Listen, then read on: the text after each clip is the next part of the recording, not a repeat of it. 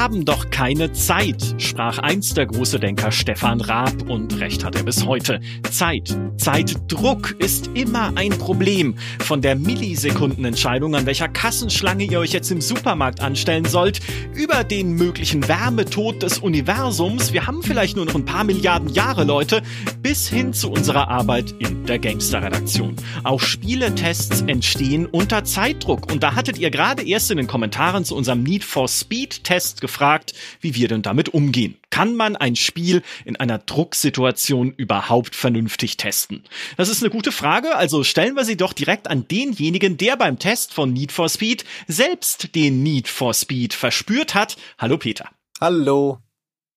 So, äh, ich muss, ich muss äh, eines direkt vorneweg schieben. Wir nehmen diesen Podcast am Tag nach unserer Weihnachtsfeier auf. Also, wenn unsere Stimmen ein wenig angeschlagen klingen, dann von äh, munteren Unterhaltungen und einem äh, längeren Abend vielleicht. Ja. ich habe so viel Brause getrunken gestern Abend, deswegen mir ist die, die Kehle ganz brausig jetzt. Ja, ja, dann, äh, aber das ist ja perfekt, dann brause doch gleich los und erzähl mal, wie das lief beim Test von Need for Speed. Äh, wie hieß es? Unbounded, genau. Unbound, Unbound? nein. Ja. Ich sag's immer falsch. Ich auch. Ich jedes Mal. Mehrmals schon falsch geschrieben. Ich habe auch Underground schon geschrieben. Also, äh, aber das passiert halt, wenn du 23 Spiele von Need for Speed hast, die alle irgendwie gleich klingen. Ja, das stimmt. Mm, also ja. es heißt Unbound und ähm, der Test war ganz interessant in dem Sinne, dass er mich so ein bisschen wieder zurückgebracht hat zu meinen Ursprüngen äh, als äh, Spieletester. Ähm, ich bin ja inzwischen in der Position, wo ich gar nicht mehr selbst so viel teste, aber äh, das wollte ich unbedingt selbst machen aus persönlichem Interesse und es war dann so, dass es dazu keine Vorab-Testversion bekommen äh, gab. Also normalerweise kriegen wir als Spieltester im Idealfall, naja, eine Woche vorher, vielleicht mal zwei Wochen, früher auch mal einen Monat vorher, ähm, eine Version vom Entwickler, die sagen, hey, hier, das ist quasi fertig, wir machen dann noch ein paar Patches, aber sonst ist da alles mhm. schon drin. Äh, ihr könnt das jetzt durchspielen, testen und super, wir sind zu, zuversichtlich, dass das eine Repräsentation unseres fertigen Spieles. ja. ähm, und äh, im Fall von Need for Speed war es eben so, dass wir auch erst losspielen konnten, wenn alle anderen, also alle Vorbesteller äh, oder alle Abonnenten von EA Play halt eben auch spielen konnten am 29. Und am 2. Dezember war dann der fertige Release, dann durften alle ran. Äh, mhm. Und das ist natürlich wenig Zeit, äh, um da jetzt das zu spielen, ne, sich eine Meinung zu bilden, Videos aufzunehmen, vielleicht einen Podcast aufzunehmen, ja, ähm, äh, Screenshots zu machen und auch überhaupt erstmal das Spiel durchzuspielen und zu wissen, wovon man da redet. Ja, es ist, äh, man muss ja auch sagen, die, äh, es ist natürlich immer gut für uns, einen Test möglichst zeitnah zu veröffentlichen, zum Release. Im Idealfall vorher, weil mhm. Leute wissen wollen, wie gut ein Spiel ist, bevor sie anfangen, es zu spielen. so im Idealfall. Ähm, aber wenn wir halt erst die Möglichkeit haben, zum Release damit anzufangen, was ja im Online-Zeitalter und im Always-On-Zeitalter ja recht üblich geworden ist, dann zumindest zu versuchen, diese ja, was ein Test ja immer noch ist, so klassische Kaufberatung, diese Meinungs äh, äh, Barrage, die wir auf die Leute abfeuern, mhm. dann zumindest möglichst nah am Release zu liefern. Ja. So, und dann musst du halt gucken, was heißt denn möglichst nah? Also was ist denn überhaupt machbar in dem Fall? Ja, und wo ab wann ist der Punkt da, wo du tatsächlich sagen kannst, ich habe es jetzt genug gespielt, weil Spielen kann ja unendlich sein, gerade bei so einem Ding wie Need for Speed. Und wo ist dann der Punkt, wo ich halt eine Meinung äh, oder eine Wertung sogar geben kann? Total. Also ja. Wir machen da ja auch vorher einen Schlachtplan, sag ich mal. Ne? Also wir wissen ja dann, ah, da gibt's halt vorher nix. Die PR sagt uns, naja, Leute, wir haben da nix, wir haben keine Codes. Äh, und dann heißt es halt zum Beispiel bei Need for Speed, okay, Peter, nächste Woche, äh, du machst halt auch nichts anderes. Ne? Du machst dich, kümmerst dich nur um Need for Speed. Oder weil damals bei Fallout 76, Maurice und Dimi, glaube ich, äh, die haben halt eine Woche sich wirklich nur um Fallout 76 gekümmert und alle anderen Sachen haben da jetzt keine Priorität mehr, weil wir halt dieses Weihnachtsphänomen haben, ne? Wenn die mhm. Leute, wann suchen die Leute nach Plätzchenrezepten? Zu Weihnachten natürlich, nicht an Silvester. Äh, weißt du, also, und das ist so mit dem Release auch. Ne? Die Leute wollen zum Release wissen, das ist die größte Spitze, der größte Ausschlag am Interesse, sag ich mal. Äh, oder auch natürlich, auch wenn es vorher geht, ist natürlich noch besser, ähm, ja. kurz vorher äh, weil ja, es ist halt eine Kaufentscheidung und ein Test soll dir ja im Idealfall Geld sparen, sag ich mal, ne? weil du weißt, das Spiel ist nichts für mich oder das ist scheiße mhm. oder das ist verbuggt. Ja, und deswegen sind wir da ja. immer unter Zeitdruck. Ne? Ja. Was, was, wie war das jetzt bei Need for Speed um, Underground Bounded? Ähm, wie, wo, wie hast du es dann gemacht? Also vielleicht auch für die Leute, die es interessiert, ne? wo war für dich dann der Punkt erreicht, wo du gesagt hast, jetzt bin ich firm genug in dem Spiel, jetzt habe ich genug gesehen, ich habe genug mhm. Rennen gefahren, äh, genug Karriere gespielt, keine Ahnung, wie das Spiel funktioniert, um jetzt sagen zu können, ich fühle mich sicher genug, um eine Wertung dahin zu schreiben. Ja, es ist bei einem Rennspiel nochmal eine andere Sache, ne? weil wenn du jetzt ein Storyspiel hast oder so, das ist dann wieder andere Sachen. Aber ähm, ich habe, glaube ich, einen Tag gespielt, nur gespielt, wirklich.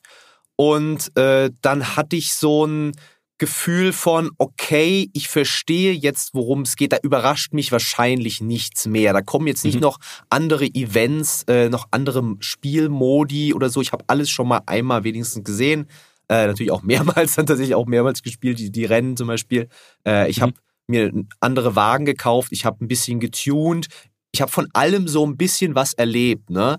Ähm, und dann kann man sagen, okay, das reicht für eine erste Einschätzung. Du weißt, wie ist die Technik, Steuerung, äh, du weißt, äh, wie die Story so zumindest mal ungefähr anfängt und bis, sage ich, ungefähr zur Mitte geht. Also du weißt das Setup, äh, kannst Leuten erzählen, okay, das fühlt sich schon mal, die Dialoge sind jetzt total wieder totaler Schrott oder es ist super peinlich oder ah, das ist, ich habe Interesse daran, ich möchte wissen, was noch passiert.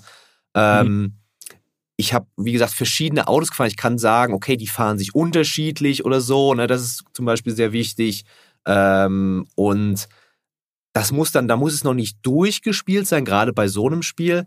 Aber ähm, du musst halt schon mal verstanden bei Venus, also jetzt im konkreten Fall war es zum Beispiel so, das Spiel ist aufgebaut auf einer Wochenstruktur im Spiel. Also es ist irgendwie eine Wo Rennwoche äh, bis zu so einem Qualifier am, am mhm. Wochenende. Und dann habe ich da halt bis dahin gespielt äh, und dann gesehen, okay, nächste Woche, okay, das geht jetzt nochmal so, ja, und dann gibt's nochmal noch ein Qualifier und da irgendwann kommt halt das große Event, wo dann am Ende man gewinnt und so, ne? Äh, mhm. Und da hatte ich das Gefühl, okay, ich weiß, was wie es weitergeht. Ja, da kommt jetzt nicht plötzlich, oh, du wirst auf eine Insel versetzt und äh, plötzlich äh, fährst du Motorboot oder so, sondern mhm. es bleibt dabei. Ja, es, es, hat sich alle Spielelemente haben sich etabliert. Ja, das ist ja tatsächlich auch ein recht dankbares Genre, eigentlich gerade diese Sportspiele, mhm. weil sie also man kann schon viel damit abfangen, wenn man die Mechaniken mal durchdrungen hat, sag ich mal. Ne? Also auch bei einem Rennspiel, wie, nicht, dass ich jetzt der Rennspielexperte wäre, ganz im Gegenteil, aber wenn man sieht, hey, wie, wie fahren sich die Autos, wie spielen sich die Rennen, hat es eine Gummiband-KI oder ja. nicht? Ne? Das sind ja Dinge, die man relativ schnell feststellt, die für so ein Spiel und auch für die Meinung dann da draußen aber sehr wesentlich sind, natürlich. Ähm, und das, das, wenn man sich auskennt in dem Genre, wenn man, das ist ja immer wichtig, ne, entsprechende Vergleiche hat äh, zu anderen Spielen, dann ist da schon mal viel gewonnen. Also ich weiß es auch noch aus der Zeit, als ich Fußballspiele getestet habe. Und auch hier wiederum, ich möchte nicht meine alten Fußballspieltests in den Himmel heben an dieser Stelle. Aber auch da hast du halt schon nach einem Tag ein gutes Gefühl dafür gehabt, was haben sie verändert an der Ballphysik, welche neuen Manöver gibt es, was kannst du jetzt irgendwie halt einfach äh, auf dem Feld neu anfangen.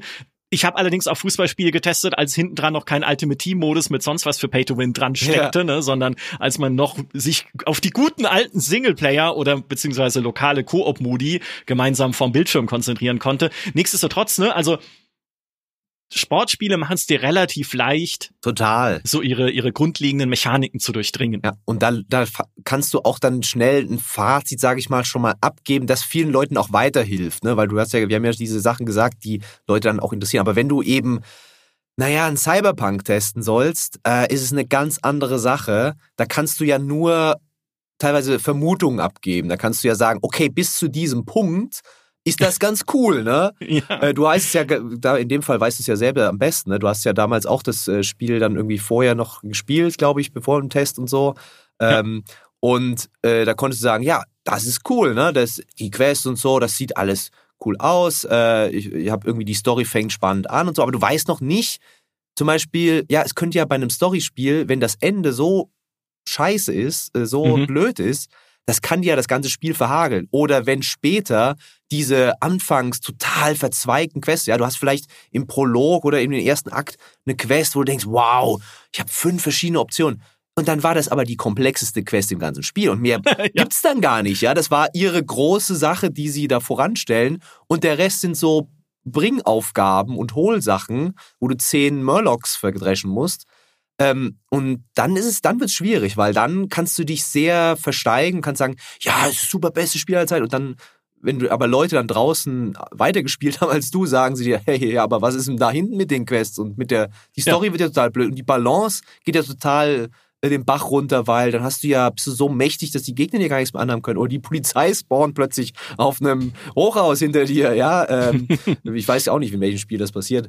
Ähm, und äh, deswegen muss man da dann nochmal deutlich mehr Zeit reinstecken und dann auch klar als Tester natürlich sagen, okay, das ist mein erster Eindruck, ja. Ich kann da noch nichts, kann noch nichts Abschließendes sagen, ja. Wir werden, und wir haben uns ja auch angepasst mhm. in der Hinsicht, dass wir bei solchen Tests auch bei Need for Speed jetzt ja auch, äh, dann halt Updates machen ne? und einen genau. Test erstmal in so einer Form rausbringen, wo wir vielleicht einen, äh, einen Wertungskasten nur so einen vorläufigen machen, der eben noch viele Unbekannte hat, mit Fragezeichen auch, ne? Wie wird denn die Story später noch? Ja, keine Ahnung, aber ne, bisher sind es so drei von fünf Punkten, vielleicht werden es auch fünf von fünf Punkten. Ähm, da muss man halt sehr transparent arbeiten und genau sagen, ich habe das gespielt, das war gut, aber zu dem Rest kann ich auch nichts sagen. Mal schauen. Ja, das ist tatsächlich eine der äh, Lehren jetzt einerseits aus Cyberpunk, aber auch aus verschiedensten anderen Begebenheiten der GameStar-Geschichte, auf die wir vielleicht noch zu sprechen kommen gleich, mhm. ähm, dass wir nichts verlieren, sondern im Gegenteil sehr gewinnen, was die Qualität des Artikels oder des Tests und der Wertung am Ende, also die Treffsicherheit sozusagen, der Wertung am Ende angeht, wenn wir, ne, ich habe ja gesagt, ein Test muss möglichst früh zum Release erscheinen. Natürlich setzt sich das erstmal unter den Druck, auch möglichst früh eine Wertung liefern zu müssen. Aber dieser Druck ist eigentlich, wenn wir ehrlich sind, gar nicht so schlimm. Was du möglichst früh liefern musst, ist genau wie du sagst, erstmal eine Einschätzung. Ne? Und ich, also so zumindest, wie ich das Feedback erlebt habe, in den Fällen, wo wir das gemacht haben, jetzt auch bei Need for Speed, sind die Leute, also ihr da draußen, die ihr das mhm. gerade hört, damit auch glücklicher, als wenn wir direkt eine Wertung rausballern und man im Nachhinein aber sieht, oh nee, Moment, die passt jetzt gar nicht so richtig, weil man irgendwas übersehen hat, was man gerade bei solchen komplexen Spielen oder bei äh, storybasierten Spielen erst drei Tage später feststellt, ne, ja. weil man so weit noch nicht gespielt hat, einfach in der kurzen Zeit. Und dann ist es völlig okay zu sagen, hey, hier ist unser erster Testeindruck aus den ersten 24 Stunden oder 12 Stunden oder wie viel auch immer man gespielt hat. Und wir bauen das jetzt über die nächsten Tage hinweg immer weiter aus, damit ihr äh, ja einen Eindruck davon gewinnt, wie sich das Spiel weiterentwickelt. Ist trotzdem schade, wenn das so ist. Also am, im Idealfall haben wir das Spiel schon vor Release und können es da ausgiebig testen. Also ich weiß noch, wie ich äh, The Witcher und Fallout, äh, The Witcher 3 und Fallout 4 getestet habe. Das war jeweils Ah, ja, ich weiß nicht die genaue Zeitspanne, aber so um die zwei Wochen hatte ich Zeit vor Release. Mhm. Ist, weil das halt riesige Open-World-Spiele sind, war das auch gut. Mhm. weil es war dann trotzdem so, dass ich diese zwei Wochen mit nichts anderem verpasst, äh, verbracht habe, dann im Endeffekt als äh, daheim sitzen und dieses Spiel spielen und mir alle Ecken angucken in diesem Spiel.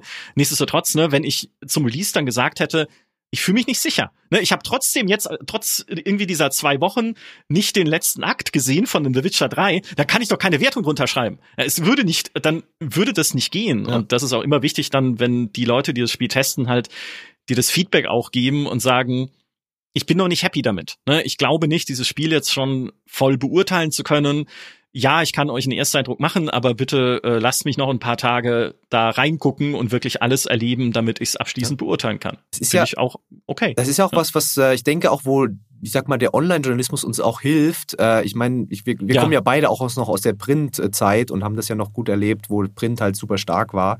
Äh, und da war es ja noch eine ganz andere Nummer, wo du gesagt hast, wir brauchen die Wertung unbedingt in diesem Heft. Da gibt's halt keine Möglichkeit dann zu sagen, äh, ja, in zwei Tagen später, weil da ist halt der Abgabetermin.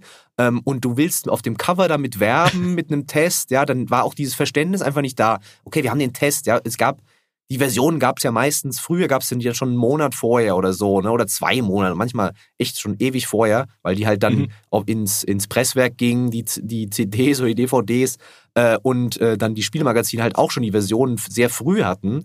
Ähm, und das hat sich halt sehr stark geändert über die Zeit, aber bis das, ich sag mal, ich kann da jetzt nur über die PC Games reden, bei der GameStar äh, kannst du vielleicht noch da ergänzen, aber bis sich das dann auch in die, sag ich mal, in die Chefetagen durchgesetzt hat, dass das dann nicht mehr so geht, dass man da nicht mehr so Tests machen kann, ähm, das hat ein bisschen gedauert, da ging dann auch ein paar Mal was daneben, ja, da hat man dann vielleicht sich äh, gedacht, naja, okay, ich habe jetzt den Release-Patch noch nicht gesehen beim neuen Total War.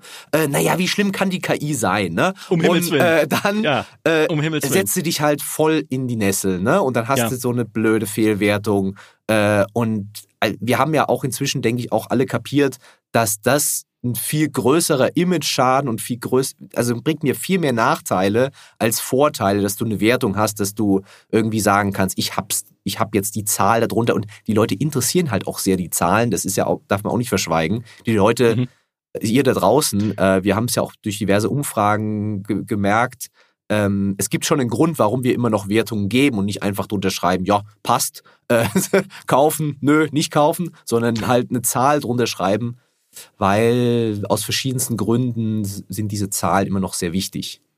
Ja, äh, Leute mögen einfach ähm, auch das wieder. Ne, ich, ich selber bin eigentlich niemand, der sagt, dass wir Spiele unbedingt bewerten müssen. Also da, ich brauche keine Zahlen. Im Gegenteil, sie machen unseren Job schwieriger, ja. weil sie leichter angreifbar sind. Am Ende, wir würden uns das Leben so viel leichter machen hier, wenn wir einfach keine Zahlen unter Spiele schreiben würden dann gäbe es viel weniger Diskussionen über irgendwie, ist das eine 86, eine 87 oder eine 83,5 jetzt und was ist der Vergleich zu einem Spiel, das vor 26 Jahren erschienen ist, wo ihr damals schon eine 86 gegeben habt. Das könnten wir uns anderen. alles vom Hals schaffen, wenn wir nur diese Wertungen abschaffen würden. Ja. Aber sie sind nachgefragt. Also ähm, wenn ihr jetzt die Tests anguckt auf einer Gamestar.de, die sind ja wie dieser Podcast auch natürlich für GameStar Plus verfügbar, aber trotzdem kann man sich auch schon von vornherein die Wertung anschauen, weil wir einfach wissen, das ist etwas, was Leute brennend interessiert, was da natürlich auch viel diskutiert wird, ja, also natürlich profitieren wir auch davon, dass wir so eine plakative Zusammenfassung dann liefern. Nichtsdestotrotz für unseren Seelenfrieden wäre es leichter, es nicht zu machen. Ja, wir machen es, weil es halt auch nachgefragt ist, äh, da eine Wertung ja. zu geben. Und was dieses Dazulernen angeht aus der Printzeit, Junge, ähm, also ich sag mal, ich bin also ich bin auch älter und weiser geworden. Ich bin jetzt seit elf Jahren in der GameStar Chefredaktion, ne, darf man auch nicht vergessen. Äh, habe angefangen mit den Heften über GameStar Plus bis hin zu jetzt Podcasts, ne, wie ihr gerade hört. Ähm, und viele Dinge, die wir gemacht haben, auch für die Printhefte, würde ich aus meiner heutigen Perspektive sagen, hätten wir auch nicht so machen müssen. Na, genau aus dem Grund, den du auch nennst. Wir hätten uns auch bei einem Printheft nichts abbrechen müssen, um eine Wertung zu geben zum Drucktermin. Es sind ja auch die Drucktermine liegen ja auch immer noch mehrere Tage bis zu eine Woche oder sogar noch mehr, je nachdem bei welcher Druckerei man druckt, in welchem Land die ist, wie lange es dauert, die Hefte auszuliefern. Ewigkeiten ne, vor dem eigentlichen Termin, wo das Heft am Kiosk liegt, muss dann ein Artikel fertig sein. Und wir hätten uns in vielen Fällen nicht unbedingt unter Druck setzen müssen, dass, also dieser Artikel muss natürlich da sein. Ja, du mhm. kannst nicht, während alle Welt über das neue, tolle Superspiel redet, diejenigen sein, die dann sagen, oh, wir reden nächsten Monat drüber. ja, hier ist, hier ist äh, Schlumpfhausen 13. Ja, guckt euch doch das so lange an. Geht natürlich nicht. Aber dass da unbedingt eine Wertung drunter stehen muss zu dem Zeitpunkt, hätte ich auch jetzt heute eher die Meinung, muss sie nicht, die kann man nachliefern, das kann man dann nochmal irgendwie im nächsten Heft oder hätte man damals nochmal im nächsten Heft irgendwie nachholen können. Wichtig ist halt, an dem Punkt klar zu sagen, wir fühlen uns noch nicht sicher genug, es kann noch Stolpersteine geben, äh, wartet halt noch mal einen Monat, wenn ihr die fertige Wertung wollt, aber hier liest schon mal unsere Eindrücke bis zu Punkt X, als dieser Artikel in Druck gehen musste. Man hätte sie nichts abgebrochen, ich, ich ja, ich, äh, man wird, äh, man lernt dazu. Ja. Ne? Das muss ich auch sagen. Ich meine, das Leben ist ein Lernprozess und äh, wo wäre ich heute oder wo wären wir alle heute, wenn wir nichts lernen würden? Das heißt, ähm, also wäre vielleicht auch zu Printzeiten anders gegangen und du hast vollkommen recht. Heute die äh, leicht updatebare Online-Welt kommt uns da natürlich sehr entgegen, weil Leute sich halt dann einfach tagesaktuell auf gamestar.de so einen Test reinziehen oder sagen, hey, ne, ich gucke mir den Test halt dann auch erst nach x Tagen an, wenn er denn dann wirklich fertig ist und eine Wertung drunter steht. Kannst du genauso machen. Ja. Ne? Also man kann bei dem Prozess dabei sein, man kann sich erst das Endergebnis ansehen und am Ende ähm, gewinnen alle. Ja, das eine, was, wo wir jetzt auch mal ein bisschen auf diesen, diesen Zeitdruck zurückkommen, was du halt nicht abstellen kannst, ist halt diese Zeit, die du ins Spiel investieren musst. Ne? Richtig. Und ja. ähm, da kommen noch ein paar Faktoren hinzu, die das schwieriger machen. Zum einen, ich habe es ja vorhin schon angesprochen, äh, wie es mit der Vorabversion. Oft haben wir halt auch nur eine Version, ja. Ähm, das heißt, es ist ein Mensch, der sich darum kümmert. Jetzt äh, zum Beispiel bei Need for Speed war ich bei der Gamestar, der eine Mensch, der sich das wirklich, naja, gut, eigentlich nicht. Äh, Heiko hat sich auch angeschaut, aber der hat mhm. effektiv, wie man so als Chef, äh, jetzt nicht viel dazu beigetragen, sage ich mal, zum Test. Okay, ich, äh, ich nehme meinen Hut und kündige damit. Äh, nein. Ähm, also er hat irgendwie Meinungskasten geschrieben, aber die, der Großteil der Arbeit bleibt dann schon an diesem Haupttester hängen. Ja. Ähm, und weil wir ja auch verschiedenste Medien äh, bespielen, ja, wir sind jetzt gerade im Podcast, wir haben den Test, das ist ein Text, wir haben die Screenshots dazu, wir haben äh, ein Video, das tatsächlich immer noch entsteht zu diesem Zeitpunkt. Ich weiß nicht, ob das jetzt, wenn der Podcast kommt, schon draußen ist. Äh, da gab es auch diverse Fuck-Ups. Ähm, all das muss im, im, im, im schlimmsten Fall ein Mensch gleichzeitig machen und er muss spielen, weißt du? Mhm. Und das ist halt, ähm, also das, das geht nicht ohne, fast eigentlich nicht ohne Überstunden, gerade in so einem Fall, ne, äh, dass du in deiner Freizeit da irgendwie äh, zumindest spielen musst und dann am nächsten Tag übermüdet äh, im Büro bist oder vor der im Homeoffice und sagst, ja, okay, das Video, ja, ich habe da drei Clips aufgenommen, hier, die kopiere ich dir irgendwo hin, ähm, äh, aber äh, du bist halt, du kannst, bist halt ständig noch, du eigentlich brauchst du diese Zeit zum Spielen auch unbedingt. Ähm, und das ist eine sehr starke Mehrfachbelastung, sage ich mal, gerade in diesen ja. Zeit, zeitkritischen Situationen. Ja, es ist halt, ne, ich meine, wenn man hört so, man, du musst spielen, ne, das ist ja für, äh, das war ja auch einer der Punkte, die angesprochen wurden unter dem, unter deinem Artikel, ne, wann der Need for Speed Test kommt, wie der läuft und so. Ähm, es ist natürlich eine andere Art, ein Spiel auch zu erleben in der Zeit, als du es erleben würdest, wenn du es einfach im Laden kaufst und dann sagst, so, ich habe ja jetzt ja, alle Zeit der Welt. Total. Ne? Wegen mir liegt's auch erstmal drei Tage lang nur rum. Würde ich natürlich nicht machen, wenn ich mir ein neues Spiel kaufe. Also wenn wir mal ehrlich sind, wenn wir, zumindest als ich also als ich noch jung war ne, und neue Spiele gekauft habe, heute aber noch so. Wenn was rauskommt und ich habe richtig hart Bock, dann kaufe ich das und sobald es meine Zeit erlaubt, was Schule oder Job angeht oder Familie, sitze ich da dran, bis ich nicht mehr denken kann. Ja, also dann wird es auch bis vier Uhr nachts gespielt, wenn es irgendwie ein Stellaris ist oder ein Hearts of Iron oder was auch immer. Ne? Also ich, es ist dann schon so, dass ich zwar sagen könnte, ich habe jetzt alle Zeit der Welt, das gemütlich zu erleben, ich mache es aber trotzdem nicht, mhm. ja, sondern ich, ich power das durch. Das ist aber das eine, ne? Die, das andere ist schon natürlich diese, auch da wieder Drucksituation bei einem Test, ja nicht nur den Test innerhalb einer gewissen Zeit fertig machen zu müssen, weil man hat ja jetzt auch nicht nur den einen Test im Monat, sondern durchaus noch andere Arbeit, die mhm. halt so auf einen GameStar-Redakteur äh, einprasselt, sage ich mal. Ähm, also nicht nur den Zeitdruck, diesen Test fertig kriegen zu müssen, sondern natürlich auch den Zeitdruck oder den Druck, dass du ja dieses Spiel durchdringen musst in irgendeiner Form. Ja. Ne? Also du, du, musst es ja verstehen, du musst gucken, was sind denn, wenn wir wieder äh, am Anfang sind, was sind denn überhaupt die wichtigsten und prägenden Dinge an diesem Spiel? Ne? Ist es bei einem Rennspiel na gut, da ist es halt offensichtlich, wie ich vorhin schon gesagt habe, ne? Ist es halt sowas wie das Fahrgefühl, bisschen die Inszenierung drumherum, natürlich bei einem Need for Speed das Tuning, mhm. Ist es aber vielleicht bei einem anderen Spiel, ist da die Story so der wichtigste Motivationsfaktor? Ja. Wenn es so ist, dann muss ich tatsächlich mir diese Story komplett anschauen. Ist die Open World ein wichtiger Motivationsfaktor? Oh oh, dann sollte ich mir diese Open World möglichst vollständig anschauen, was schon sehr schwierig wird, wenn Spiele halt immer größer werden, danke Ubisoft. ne, ist irgendwie die Mechanik bei einem Strategiespiel oder um Himmels Willen die KI bei einem Strategiespiel ein wichtiger Motivationsfaktor, wo ich immer sagen würde, ja, wow, aber dann musst du dich richtig reinfuchsen und einarbeiten und gucken, funktioniert diese Mechanik? Mhm. Kommt die KI mit dieser Mechanik klar? Ne? Victoria 3, gerade erst von Paradox erschienen. Alter, ne, was, ich meine, ich habe auch da, ne, das ist jetzt bin ich Heiko äh, quasi oder beziehungsweise das, was Heiko bei dir beim Need for Speed Test war. Ich habe auch Victoria 3 gespielt und mit getestet, aber die Hauptlast dieses Tests lag bei Rainer, ne, der sich das halt in der Tiefe angeschaut hat und ganz viele unterschiedliche Nationen auch gespielt hat, um das richtig beurteilen zu können. Und da musst du halt super viel einfach ausprobieren, beobachten, mhm. in die Tiefe gehen, auch bei den Mechaniken und gucken, hey, funktioniert das überhaupt alles? Und es ist zu 100% sicher, dass einen Tag, nachdem dein Test erscheint, es irgendwo einen Reddit-Thread gibt, der irgendeine kleine Sache oder beziehungsweise eine, sagen wir mal, unauffällige Sache, aber vielleicht wichtige in den Spielmechaniken gefunden hat, die komplett knirscht, kaputt ist. wo ja. das Balancing nicht stimmt, die kaputt ist, irgendein Button, der nicht so funktioniert, wie er sollte, irgendeine vielleicht sogar zentrale Mechanik, bei der aber irgendwas in der in der Arithmetik, irgendwas in der Formel Ja. falsch ist in so einem komplexen Gameplay in einem Strategiespiel.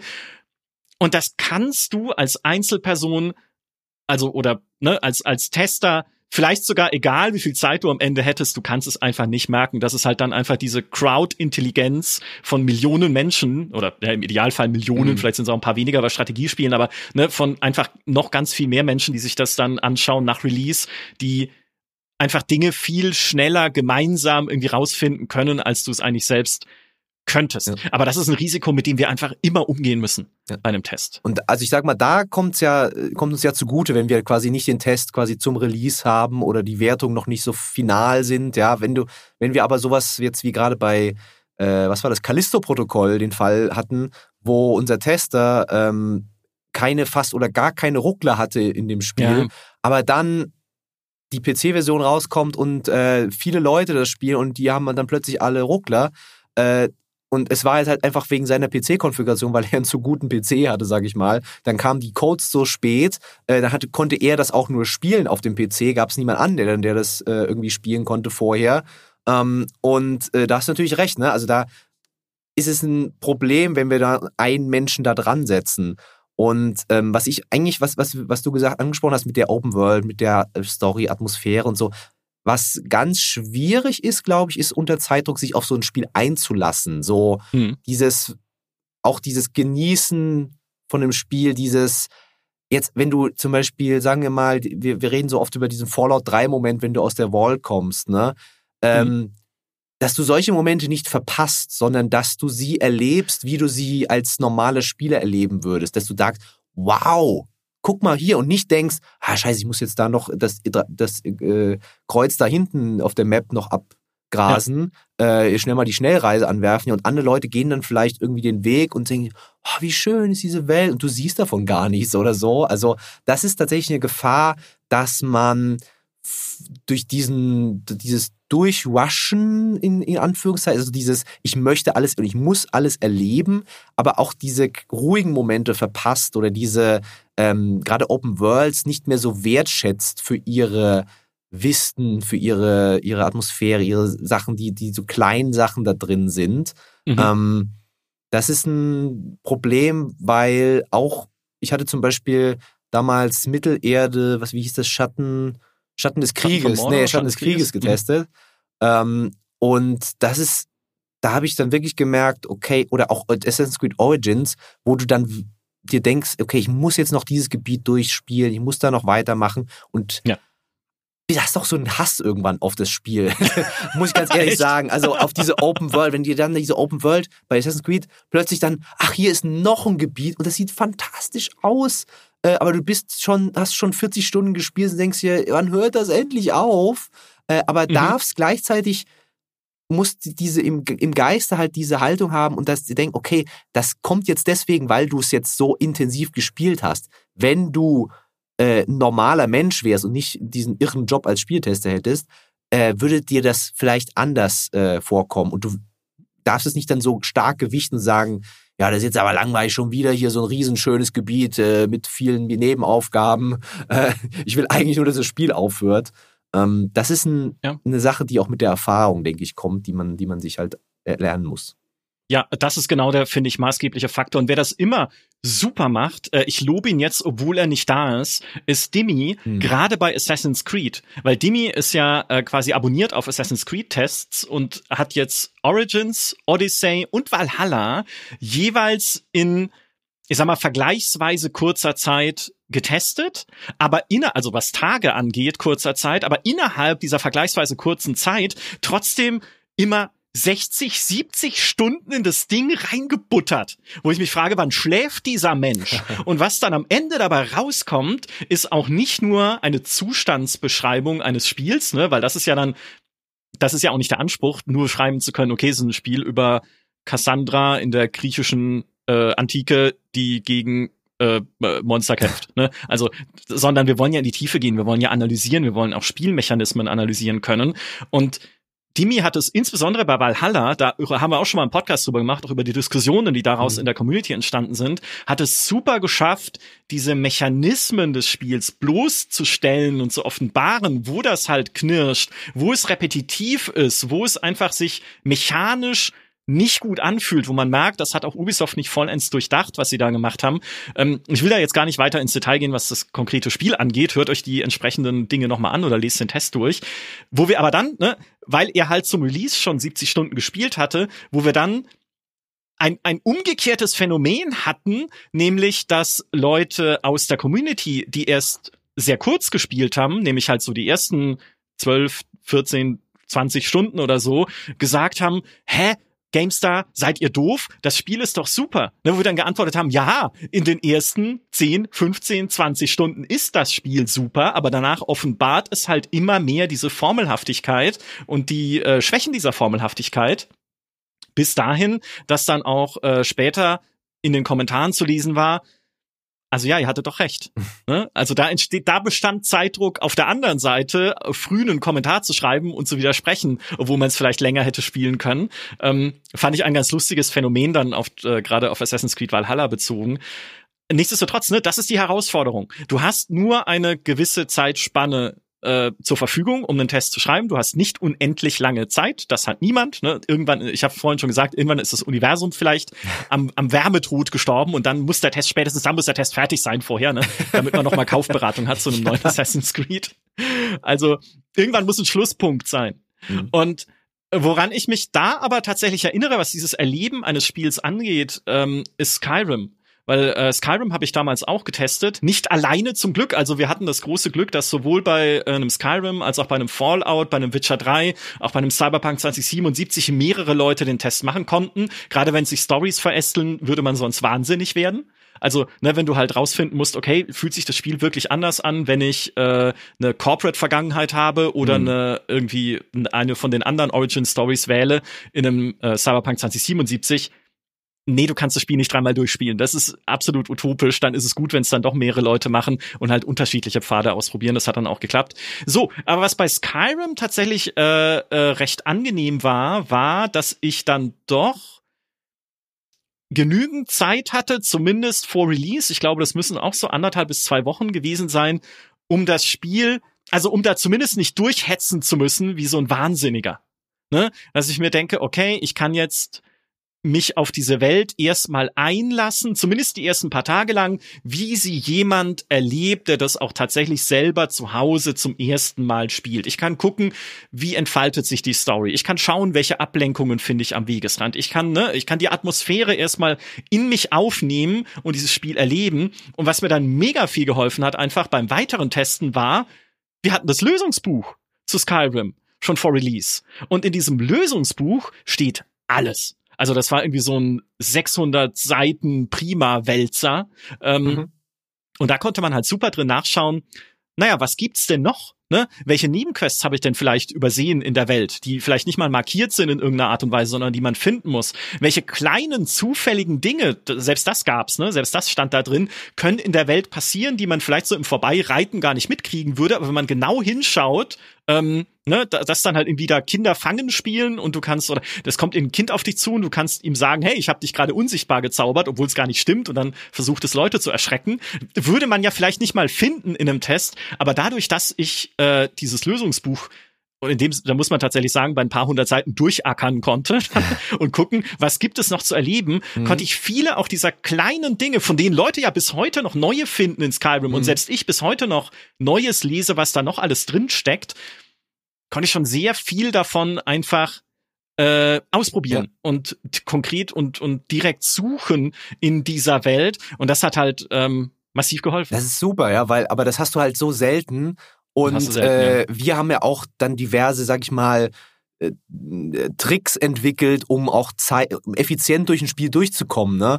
Und äh, in, da ist zum Beispiel so, dass ich, wenn ich Mad Max oder so äh, spiele, irgendwann sammle ich halt nicht mehr jede Schrottkiste ein, weil ich weiß, okay, da kommt nichts mehr, das wird mich nicht mehr überraschen. Oder ja, äh, ich mache halt, ich habe irgendwie einmal die, die Upgrades von dem einen Upgrade gemacht, gemerkt, das ist Schrott, äh, habe mir im Menü das angeschaut und denke mir, na okay, dann mache ich da nichts mehr, pack, pack ich, butter ich da nicht nochmal äh, zehn mhm. Stunden rein, um irgendwie zu grinden dafür und für die eine Fähigkeit, sondern denke mir, naja, okay, das ist, äh, ich kann das schon abschätzen so, ohne dass ich es jetzt wirklich also sag mal, ein Spiel zu 100% erlebt. Ich kann ja auch ja. nicht jedes als Tester dieses utopisch sagen, ich will ein Spiel platinieren, ja, jetzt, jetzt mal diese Playstation-Sprech äh, auszuleihen, äh, also alle Achievements irgendwie zu bekommen oder ja, dass ich hundertprozentig durchgespielt habe. Äh, ich habe es mhm. tatsächlich gemacht bei Origins damals, weil wir da irgendwie in Paris waren und ich noch die, am letzten Tag noch Zeit habe, habe ich dann noch diesen letzten Kriegselefanten besiegt und irgendwie noch die geheime Rüstung mir geholt und so.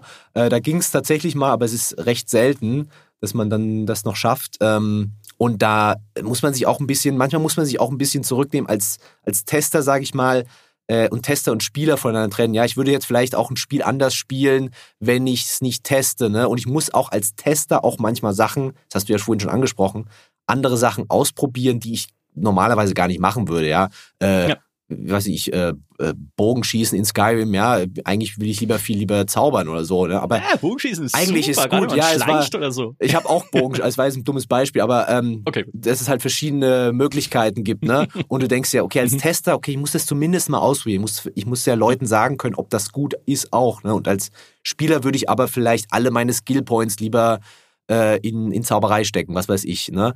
Ähm, ja. Und da muss man so ein bisschen effektiv immer bisschen äh, ja die, die seine eigene Ressourcen auch verteilen und zum Beispiel auch mit Fallout 4 oder so ja. Okay ich muss halt jetzt doch mal diesen Siedlungsbau machen ne? Auch wenn er mir total egal ist aber ach du Schande äh, ich muss halt dann doch oh, mal oder ich gehe dann oh. noch mal auf eine Quest mit Preston Garvey auch wenn ich schon merke es ist immer der gleiche Mist. Aber vielleicht oh. gibt's ja dann noch irgendwas irgendwas das mich überrascht und so ne? Du willst ja, ja. möglichst alles sehen irgendwie ne? Und irgendwie alles über alles was sagen können und ja. das kommt dann nochmal dazu. Ne? Dann hast du noch mehr ähm, Arbeit, sage ich mal. Also es ist, äh, gerade wenn dann ein Spiel kurz dann halt wenige, wenig Zeit ist für den, für, für den Test, äh, macht das deine Workload, dein, dein Arbeitspensum halt noch höher. Ähm, und ja, und der, der, äh, der Knackpunkt ist dann halt tatsächlich auch gerade, wenn du siehst, es gibt halt Dinge, die sich systemisch in der Welt wiederholen. Ne? Die Kisten von Mad Max, mhm. bestimmte Quests in Assassin's Creed, ähm, die komplette Spielmechanik von, äh, von Valhalla oder whatever. Ne? Also einfach so es gibt Muster. Ja. Ne, Muster zu erkennen ist wahnsinnig wichtig in einem Test, weil wenn du ein Muster erstmal erkannt hast, in welchem Rhythmus gibt dir das Spiel neue Quests, in welchem Rhythmus kriegst du Levelaufstiege, in welchem, ne, wie, wie, wie funktioniert Belohnung in dem Spiel. Wenn du das erstmal erkannt hast, dann ist schon super viel gewonnen, weil daraus kannst du halt ableiten, generell, wie motivierend ist das dann für Menschen, die das spielen. Ne? Also auch wenn sie es jetzt nicht innerhalb von äh, einer Woche durchspielen müssen, sondern dafür haben wir einfach schon selber genug gespielt, um sowas dann einschätzen zu können, zu sehen, okay, ne, hier, hallo, Siedlungsbau in Fallout 4 und Preston Garvey, ist das cool? Ist das ein Muster, das ich gerne 30 Stunden lang spielen möchte, mit Preston Garvey Siedlungen zu bauen in der Welt? Dann sagen kann, Häkchen dahinter, nein, genau, das macht keinen Spaß. Es hat mir Riesenspaß gemacht, in Fallout 4 mein eigenes Haus zu bauen, äh, da stehe ich zu, ne, das ist mein Sims-Gehen, aber ich muss keine Häuser für andere Leute bauen, mache ich im echten Leben ja auch nicht. Also ähm, insofern dieses und das gilt halt für so viel anderes auch noch, ne? Dieses mechanische Muster erstmal verstehen. Es gibt sie immer, ja, jedes Spiel basiert ja auf einem Gameplay Loop, das heißt, ne, es gibt so eine, eine Grundspirale aus Aktion, Belohnung und äh, neuer Aktion, ne, wie die wieder von vorne äh, losgeht. Und man das erstmal durchdrungen hat und bei manchen Spielen geht's halt schneller, bei manchen geht's langsamer. Insbesondere bei storybasierten Spielen geht's sehr langsam, mhm. weil die halt von den Geschichten leben und Geschichten lassen sich selten in Muster pressen, wenn sie gut sein sollen. Ne? Dann musst du nämlich wirklich möglichst viele Geschichten versuchen zu erleben in dem Spiel, um möglichst viele Quests zu erleben, hallo Cyberpunk, um zu gucken, wie gut sind die und wie gut sind die Geschichten und wie emotional ist das Ganze. Also das ist dann das Allerschwierigste. Aber ja, so halt diese, diesen Gameplay-Loop verstehen zu können, hilft viel. Und dann kannst du natürlich beurteilen, ist er cool oder ist er nicht so cool. Ähm, und jetzt können wir vielleicht mal die Abgründe hinabsteigen bei Spielen, wo das nicht geklappt hat oder wo äh, wir dachten, es hätte geklappt, aber es hat dann nicht geklappt. Und ich glaube, wir teilen einen gemeinsamen Albtraumtest. Ich würde jetzt von 3, 2, 1 zählen und dann sagen wir gleichzeitig, ich, wir haben uns nicht abgesprochen, ne? ich weiß nicht, ob es bei dir dasselbe ist, aber wir sagen gleichzeitig den Namen des Spiels. Okay. Bist du bereit? Okay. Drei, zwei, eins. Diablo 3. Diablo 3. Yes! Ja, na, also, ja, also, genau. Scheiß Diablo 3. Jetzt können wir es endlich mal sagen. Aber echt. Das war ja. Ja. furchtbar. Also nicht nur wegen Error äh, 37, sondern ja. das war äh, ja eigentlich wie ein MMO, dass du einfach am Release-Tag losspielen konntest, wie alle anderen. Und vorher ging es halt nicht. Äh, Ja. Da gab es halt gar keinen Vorlauf.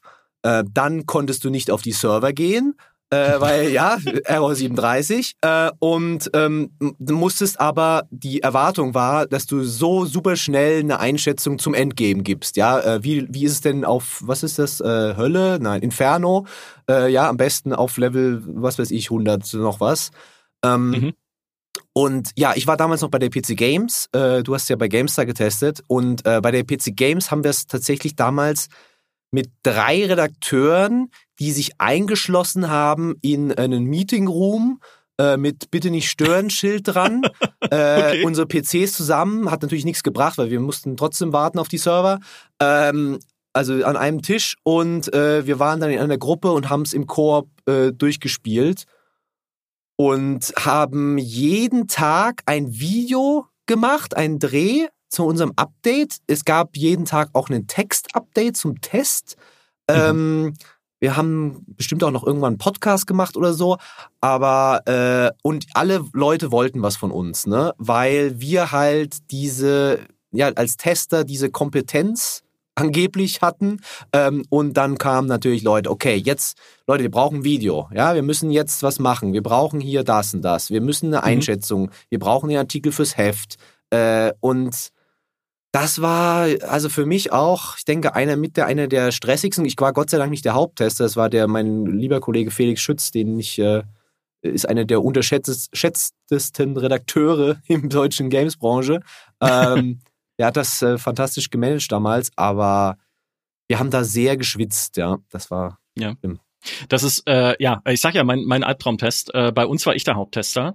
Äh, wir haben zum Glück, äh, soweit ich mich erinnere, damals nicht so viel parallel bei uns auf der Website gemacht, wo ich aus heutiger Perspektive auch sagen würde, äh, ja, war blöd. Warum also, nicht, Hätten ja? wir vielleicht auch ein bisschen transparenter sein können bei dem Test, äh, wie, er- wie er entstanden ist. Ich weiß aber nicht mehr genau. Also ich bin tatsächlich, Petra hat noch mitgetestet, paar andere Leute bei uns in der Redaktion. Ähm, das Problem bei Diablo, also außer Error 37, weiß, das war eh, ich habe es mir selber das Leben ja schwer gemacht. Ich wollte das natürlich unbedingt testen, bin großer Diablo-Fan. Bis heute, ja, ich sag's an der Stelle, steinigt mich bis heute. Ähm, und sitze dann nicht nur an diesem Release-Tag um Mitternacht da und sehe Error 37 und kann nicht anfangen, sondern ich sitze auch zwischen gepackten Umzugskisten, weil ich direkt danach die Wohnung wechseln musste, quasi. Also, ne, wie man sich halt manchmal selber ein Bein stellt, äh, wenn man Dinge plant im echten Leben, die dann mit Spiele-Releases zusammenfallen, war nicht so gut. Äh, aber gut, das äh, nochmal ein, ein Zusatzfaktor. Das größte Problem bei Diablo 3 war ja, dass man es dreimal durchspielen Genau. muss um diesen höchsten Schwierigkeitsgrad freizuschalten, Immortal. Ne, du musst auf Normal spielen, du musst auf Albtraum spielen, auf Hölle und dann nochmal. in Inferno meinst du, aber nicht Immortal. Äh, Inferno, nicht ist dann Immortal. das äh, war, Immortal ist das andere, war die das andere Problem, ja. Schwierigkeit, ja. Ja, oh je, okay, bis Inferno, natürlich. Ähm, und Inferno war halt schlecht. Ja, das war ein frustrierender, nicht durchdachter, höchster Schwierigkeitsgrad, wo du immer wieder ausgebremst wurdest, wo du immer wieder, selbst wenn du ein neues Item gefunden hast, was super selten einfach nur noch passiert ist, brauchbare Beute zu finden, aber selbst wenn, bist du wenige Minuten später wieder in irgendein Elite-Monster gerannt, was unbesiegbare Diener hatte und dann in den Wutmodus verfallen ist, der dir ständig Lebenspunkte abzieht, permanent, bis du es besiegt hast. Also Mhm. einfach in Kämpfe gelaufen, die nicht zu gewinnen waren. Ja. Wo äh, man dann gemerkt hat, ne, so ein bisschen äh, ist wahrscheinlich auch getuned darauf, dass Leute dann in die Auktionshäuser gehen und entweder gegen Gold oder Echtgeld bessere Ausrüstung kaufen, um diese Frustspirale zumindest ein wenig Mhm. lösen zu können und schneller voranzukommen. So wussten wir aber beim Test nicht. Beim Test dachte ich so, ja, ich spiele halt jetzt normal durch. Ich habe, glaube ich, sogar Albtraum relativ weit gespielt und Mhm. dachte mir, naja, so wird's halt weitergehen. Ne, das ist jetzt halt das Muster, nach dem ein Diablo immer läuft. Ja. War es aber nicht. Und das, das ärgert mich bis heute. Wir haben es dann auch nachgetestet und tatsächlich abgewertet Ja. um fünf Punkte. Ne, von 90, die ich ursprünglich gegeben hatte, die es nicht verdient, ne, wie man dann auch im, Nach im Nachgang einfach sagen musste, auf eine 85. Ähm, Äh. aber das wäre halt so ein klassischer Fall, wo ich auch heute und auch bei dem Diablo 4 vielleicht, das uns bald begegnen wird, ja, äh, nächstes Jahr, ähm, wo ich da auch sagen würde, uns wäre kein Zacken aus der Krone gefallen zu sagen, hey, wir bewerten es jetzt noch nicht abschließend, weil wir haben noch nicht alle Schwierigkeitsgrade gesehen. Mhm. Wer weiß, was auf Inferno später passiert. Das, ne? ähm, es ja. war ganz genauso bei uns. Wir haben es auch äh, bis, äh, glaube ich, auch Albtraum äh, noch bis drei Viertel oder so im Albtraum gespielt und äh, haben dann gedacht, naja, cool, da kommen jetzt neue Monster, äh, die haben jetzt andere Affixe und so. ist ja eigentlich cool, ne? Gibt jetzt andere, bessere Ausrüstung äh, wird schon so weitergehen. Ne? Und ähm, mhm. da hat uns auch dann dieses äh, Print äh, tatsächlich Abgabedatum dann wieder ähm, ins Bein gestellt, weil wir dann, dann hieß es halt, okay, wir müssen jetzt den Test machen, dann geben wir doch die Wertung. Ne? Und dann auch äh, Felix war dann, eigentlich hätte, er hat dann auch im Nachhinein gesagt, er hätte lieber keine Wertung erstmal gegeben oder eine niedrigere. Ähm, aber da gab es dann halt verschiedene Faktoren. Ne? Ja, wir müssen, wenn wir den Test so groß machen, dann kann man doch nicht keine Wertung geben und so. Ne? Und du willst mhm. halt auch äh, du siehst ja auch, wenn andere Magazine werten dann vielleicht schon, ja, denkst du ja, okay, naja, dann kannst du ja, also ist ja unsere Vermutung vielleicht ja auch gar nicht so schlecht. Ne? Äh, ja. Man überprüft sich ja auch selbst als Tester immer so ein bisschen ja, mit den. Die GameStar sagt doch auch, ja. dass die 90 ist. Damn Also diese Argumente kommen dann natürlich von Leuten, äh, die vielleicht eine Ebene über dir sind und sagen, ja, ja, guck mal, die Konkurrenz macht das doch auch. Ähm, und äh, das ist halt, das hat halt dann echt uns im Nachhinein sehr wehgetan, weil Leute dann, wenn sie selbst gespielt haben, dann das halt dann gemerkt haben, ne? Und ähm, dann gesehen haben, ey, da, da waren, da waren wir nicht so gründlich, wie wir hätten sein können und müssen.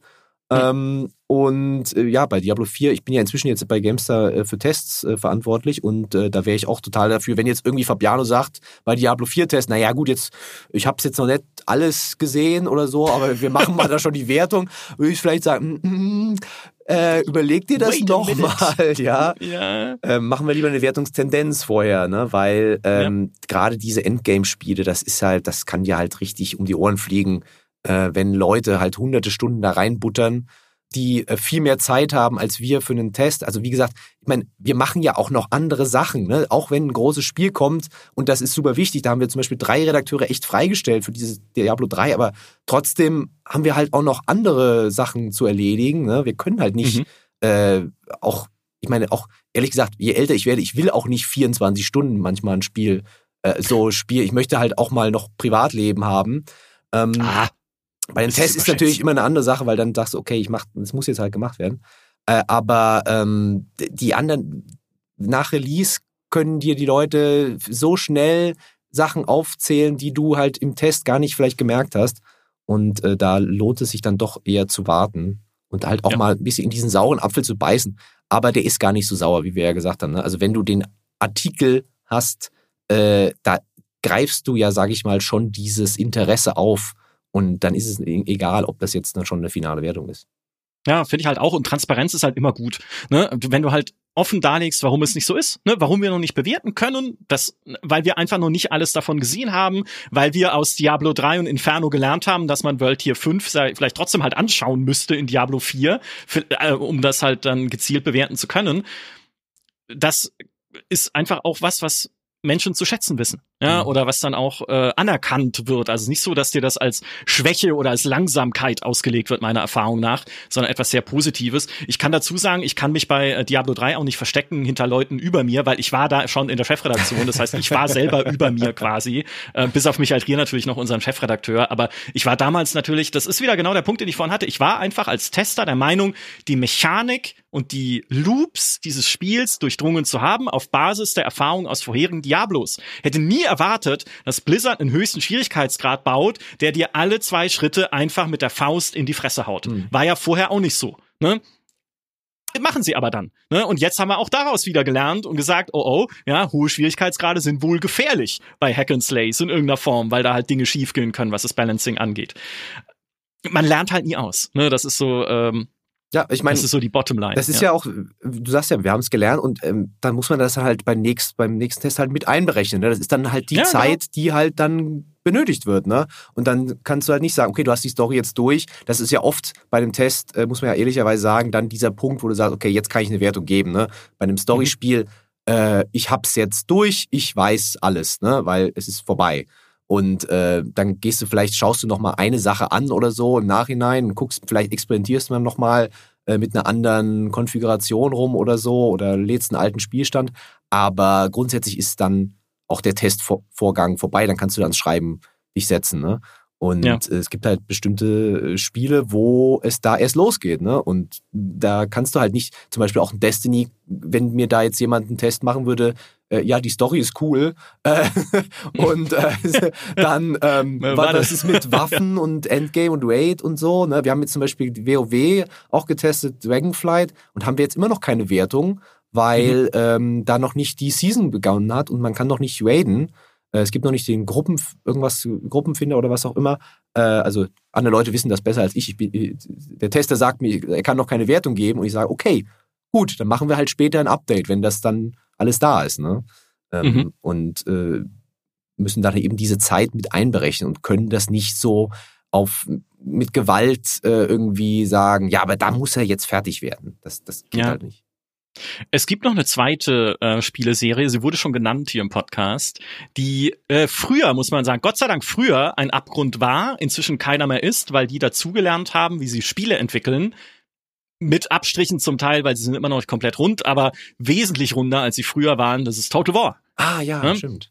Und Total War meine Fresse. Äh, auch die habe ich ja immer getestet. Ja. ja. Oder oft viele davon. Ähm, und wenn ich da, zum Glück hat mir dann jetzt äh, die Geschichte recht gegeben, weil die Erinnerung der Menschen daran verblasst ist. Aber bei einem Medieval 2, diese Papstmechanik, die damals drin war, Aha. hat nicht funktioniert.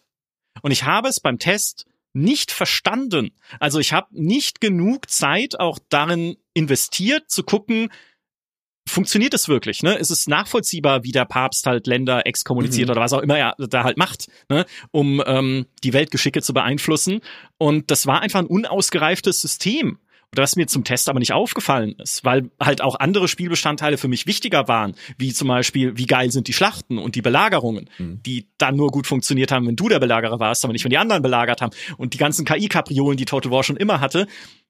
Zum Glück gibt mir die Geschichte heute recht, dass Medieval 2 trotzdem ein sehr beliebtes Total War ist, zumindest in der GameStar-Community. Danke dafür. Aber, aber schon damals war es halt, ja, schon damals war es halt super schwer einfach, dieses Spiel in der zur Verfügung stehenden Zeit und da muss man wirklich sagen, da war nicht super viel Zeit einfach dann da, um das komplett verstehen zu können, auch gerade in Total War, was halt komplexe Systeme hat, was sich auch nochmal sehr unterscheidet in den Herausforderungen, vor, vor, denen du stehst, je nachdem, welche Fraktion du anführst. Das ne? ist ein anderes Spielgefühl, mhm. ob ich irgendwie Frankreich anführe im Mittelalter oder was Kleines ähm, im Mittelalter. All die kleinen Sachen, die man nicht mehr kennt, weil sie keinen Spaß gemacht haben, selbst in der echten Welt angeführt zu werden. So, deswegen sind sie untergegangen, ähm, weil die Anführer keinen Spaß hatten. Mhm. Ähm, aber so, ne, es ändert sich halt, es kann sich so viel ändern an der, dadurch, welche Ausgangssituation du hast, äh, wie das Balancing ausschaut und so weiter. So schwierig zu testen.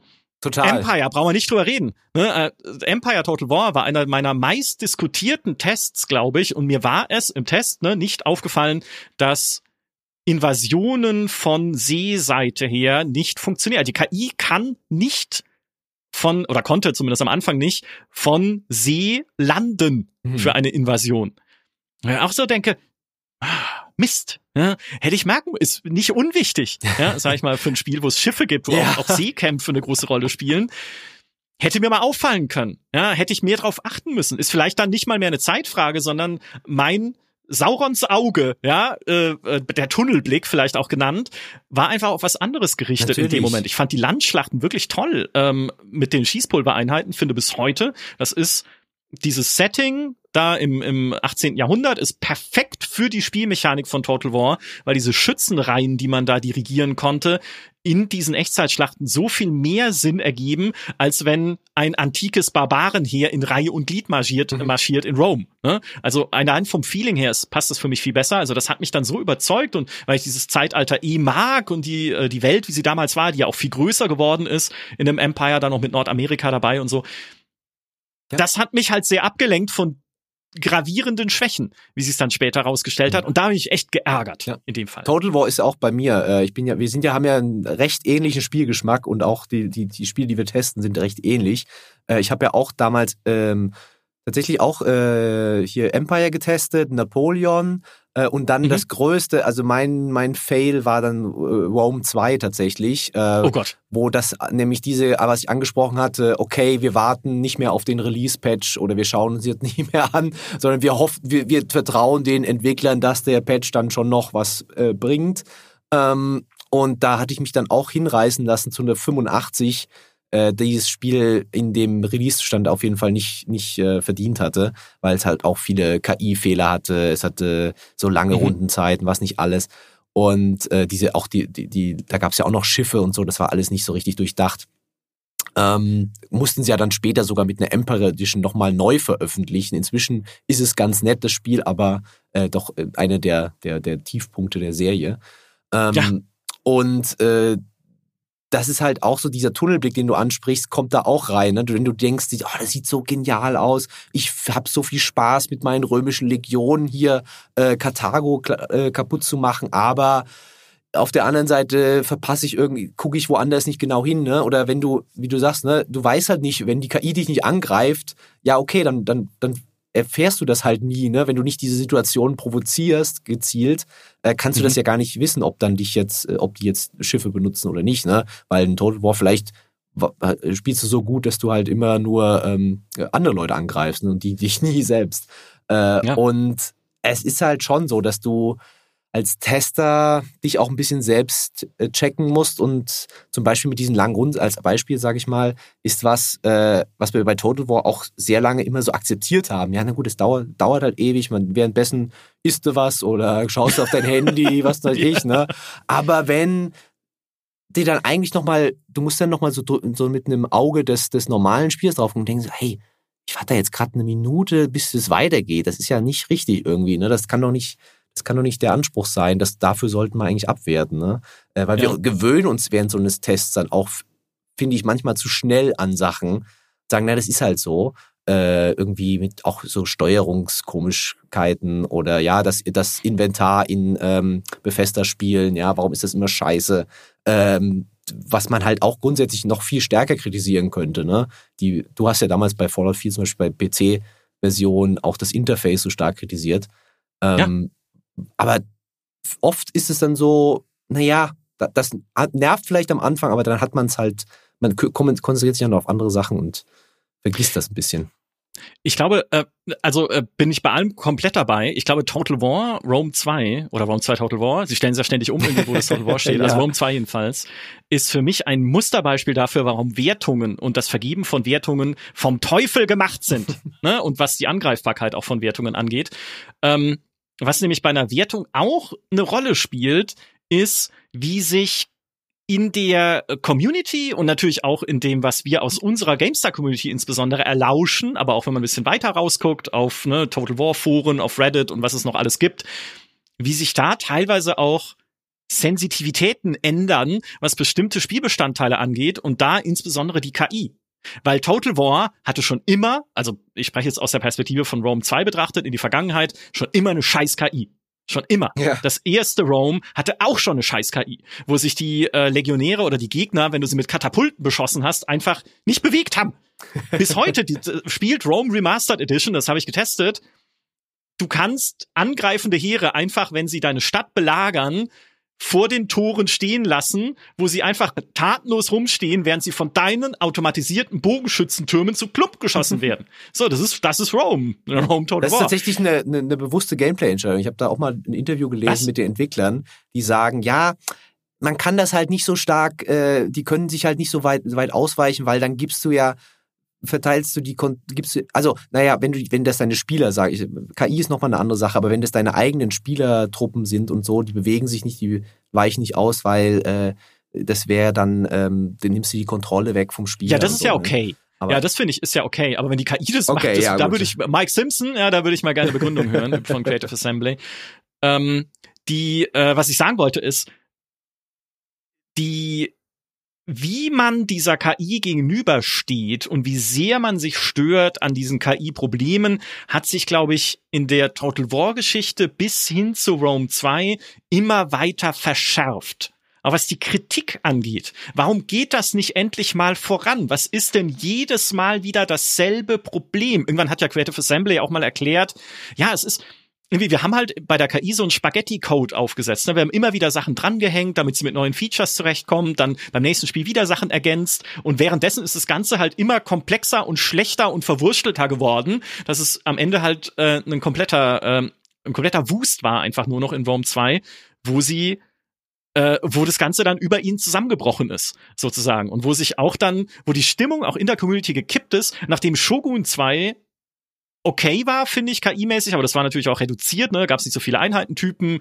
gab es nicht so viel, was irgendwie auf der Hauptkarte passieren konnte. Also da hat es ganz gut funktioniert, aber bei Rome 2 hattest du halt dann so Sachen wie dass die große Reiche viel zu schnell auseinanderbrechen, weil sie einfach sich selber nicht zusammenhalten können, weil sie es auch nicht schaffen, obwohl sie super reich sind, vermögend sind, Elitetruppen auszuheben, sondern nur Kanonenfutterheere, die du halt einfach wegwischst. Oder wo die KI gezielt von drei Dörfern oder drei Städten, die ich habe, das eine angreift, das bewacht ist, weil die anderen beiden wären unbewacht, die hätten sie einfach erobern können, aber das eine wird angegriffen, das bewacht ist, und dann mit einer unterlegenen Armee, die auch noch geschlagen wird. Ja. Und solche Sachen, ne?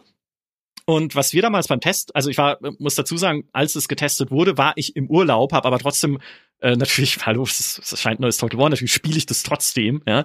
Ähm, und haben, haben wir trotzdem so gesagt, naja, es sind halt tatsächlich Probleme. Äh, es waren auch Bugs drin, muss man sagen, die wir nicht gefunden haben, wie was mein absoluter Liebling ist, wenn ein Flammengeschoss von einem Katapult am Boden liegt und es läuft jemand dran vorbei, dann stirbt der.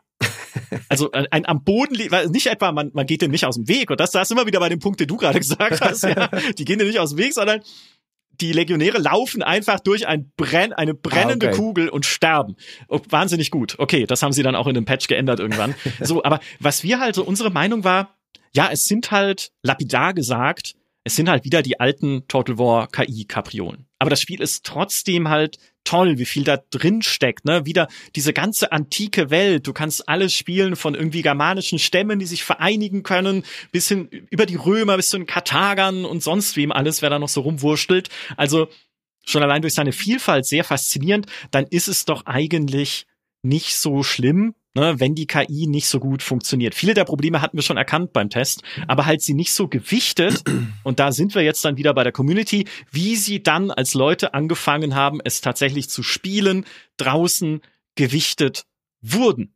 Ja. Und daraus haben wir dann auch ähm, viel gelernt und auch Rome 2 dann nochmal abgewertet äh, von einer 89, die da ursprünglich drunter stand, auf eine 84, die vielleicht immer noch ein Quäntchen zu hoch war, wenn man sich anguckt, wie viele Probleme sich da dann aufgestapelt hatten. War zum Glück dann aber auch schon ein bisschen gepatcht worden, also zu dem Zeitpunkt, wo die Abwertung dann passiert ist. Nichtsdestotrotz, ne, du kannst bis heute die Emperor Edition spielen und äh, ich habe es damals gemacht zu dem Test der Rome Remastered Edition und es passieren halt Sachen, wie ich belagere die Heimatstadt eines Volkes, dessen Armee dann aber nicht etwa meine Belagerer angreift, dessen überlegene Armee, muss man dazu mhm. sagen, nicht meine Belagerer angreift, sondern mit Schiffen in See sticht, um irgendwie an einem ganz anderen Ende meines Imperiums zu landen und denkst, okay, zumindest insofern clever, dass sie da angreifen, wo ich gerade nicht drauf achte. Problem ist nur, bei dieser Überfahrt über See sterben tausende Soldaten, weil es gefährlich ist, in Rom, in der Antike, über See zu fahren mhm. mit Heeren. Da erleidet deine, äh, deine, deine Armee einfach Verluste.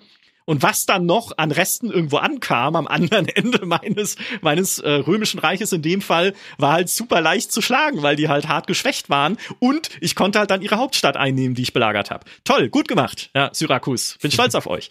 Also auch da war das Learning oder was, was wir dann äh, daraus gelernt haben, einfach, meine Güte, wie ein, wie viel besser wäre es gewesen, äh, diesen Test auch länger zu strecken, ja. über mehr äh, äh, Artikel auch zu schauen und einen längeren Zeitraum. Wie stark fallen denn diese KI-Probleme auch ins Gewicht? Wie sehr nerven sie dich auch immer mehr? Ja? Wenn du Rome 2 vielleicht einmal durchspielst, ist, sagst du halt, ja, es war halt bisschen KI-Quatsch drin, aber es war gar nicht so schlimm. Wenn du es zweimal durchspielst, sagst du, Alter, schon wieder KI-Quatsch. Jetzt sagst du, wenn du es dreimal durchspielst, sagst du, ey, was hat die scheiß KI für ein Problem? Das stimmt, ne? ja. Also auch dieses, je mehr du halt Zeit darin verbringst, desto mehr stört dich einfach dieses auch sich wiederholende, diese wieder, sich wiederholende Problematik. Oh, ja, haben wir nicht erkannt. Ne? Ähm, und sind dann auch da, weil wir halt damals gesagt haben, hey, wenn wir so einen Fehler machen, dann ist es fairer zu sagen, äh, ja, wir geben ihn zu und wir äh, korrigieren ihn mhm. dann, als ewig zu sagen, nö, ist eine 89. Wir bleiben dabei. Ja, völlig richtige Wertung, keine Probleme. ja. ähm, alles cool. Gothic 3 also das beste dann, Rollenspiel. ja, zum, genau, ja, Gothic ist, bei Gothic war es wiederum ein etwas anders gelagertes Ding. Ähm, daraus haben wir, genau wie du gerade gesagt hast, gelernt, niemals einem Release-Patch zu vertrauen weil sie ja viele Dinge uns auch noch versprochen hatten, die dann besser funktionieren mhm. sollten, die einfach nicht gut funktioniert haben. Und was bei Gothic, Gothic ist ein gutes Beispiel, auch da war ich selber nicht am Test beteiligt, aber unser damaliger Tester, der Daniel Maciejewski, ist ja verzweifelt, weil Gothic 3 während des Testzeitraums ständig Patches bekommen hat, die die Spielstände zerstört genau. haben. Und dann musstest du immer wieder von vorne loslegen. Heiko kann ja ein Liedchen davon singen, wie er immer wieder, weil er damals mit Daniel im Büro saß, die ersten paar Dialoge in diesem Spiel hören musste. Wo ist eigentlich weil Lester? Immer wieder von, ja, genau. Also, Wollte er nicht Verstärkung holen? Äh, fürchterlich. Aber und ähm, ja, das ist halt schwierig. Denkst du, denkst du, es ist, also ich habe jetzt so, je mehr wir darüber reden, natürlich sind das auch unsere Fehler und äh, ja, wenn wir uns selbst von so Zeitdruck ähm, Probleme machen lassen und wir haben jetzt auch inzwischen eine Lösung gefunden, das eben besser zu machen. Aber denkst du denn, dass das auch ein Problem ist allgemein von dieser Branche, die ja so stark auf diesen Crunch setzt, auf dieses Okay, in den letzten, was du gerade gesagt hast, bei dir, äh, Gothic, mhm. ne? In den letzte Woche, wir hauen da noch zehn Patches rein. die Leute sind alle noch im Büro, eigentlich genau wie die Tester jetzt auch danach ähm, und, mhm. und die spielen halt nicht, sondern die, die, die fixen noch Bugs, die machen noch bis zur letzten Minute irgendwas. Ähm, und das ist ja auch ein Grund, finde ich jetzt immer mehr, je mehr ich darüber nachdenke, warum wir halt wir dann wieder so einen Termindruck haben, weil die Versionen ja nicht fertig werden. Ähm, dann kommen keine Codes äh, ewig, ne? Dann gibt's erst ganz kurz vor Release äh, Codes, ja, wenn es jetzt nicht so eine Sache ist wie bei Diablo, wo irgendwie ein Online-Freischaltungstermin ist. Ähm, mhm. Und äh, das ist halt auch ein Problem, sage ich mal, von dieser stärkeren Online-Bereitstellung ne, mit Steam, mit äh, PlayStation Network, was auch immer, ähm, dass halt du noch ewig Patches nachschieben kannst und es nicht mehr diesen Goldtermin gibt, ja. Das war ja. ganz seltsam jetzt für mich zu sehen bei God of War, äh, wo es tatsächlich einen Monat vorher, glaube ich, fast schon die Keys gab ähm, mhm. und das Spiel super poliert schon war ähm, und äh, das ist aber so eine Ausnahme inzwischen, weil, ja, wie gesagt, halt immer noch dran gearbeitet wird, hier wird noch gefixt, hier wird noch gefixt. Und als Tester bist du ja dann halt auch in dieser, äh, in dieser ähm, mitgefangen, sag ich mal, weil wenn du jetzt zum Beispiel ein Spiel hast, das eben noch Probleme hat und dann sagen die Leute, aber hier kommt noch ein Day-One-Patch, was machst du denn dann? Dann geht's ja eigentlich nur so zu sagen, ja. wir geben jetzt eine Wertungsspanne, sorry, da kommt die Brause gerade, äh, oder ähm, und dann machen wir halt ein Update nochmal, nachdem der Patch da ist. da kommt die Brause, hoch, kommt die Brause wenn du darüber ja. redest, ja.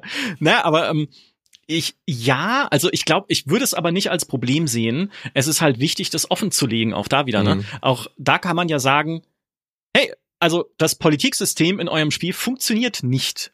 Ja? Und ja, ihr sagt, es gibt einen Day-One-Patch, der es repariert. Das glaube ich euch aber nicht. Ne? Ähm, also, oder beziehungsweise das glaube ich, wenn ich sehe. Also da dann auch wirklich offen in die Kommunikation nach außen zu gehen, also nicht natürlich nicht nur zum Entwicklerstudio, sondern zu den Leuten, die den Test lesen, ja, und zu sagen, ähm, konnten wir halt noch nicht bewerten, weil bei uns war es kaputt und was die sagen, ist ja schön und gut. Ähm, was dieses Crunch und Spiele bis zum letzten Moment hin fertig machen angeht, ist es ja tatsächlich einer der Faktoren, die dazu geführt haben, dass wir viele Spiele vor Release nicht bekommen. Also wer weiß, was bei Need for Speed alles noch passiert ist, bevor dann halt zumindest der Early Access losging bei EA Origin. Ähm, oder wie auch immer. Nee, dort heißt noch Origin, ne? Ah, EA Play, siehst du, jede, Ubisoft benennt sein Ding ständig um. Das, ah, jetzt, und die App heißt jetzt nur noch EA App. Das ist noch, noch anders. ja, das kann man sich wenigstens merken dann.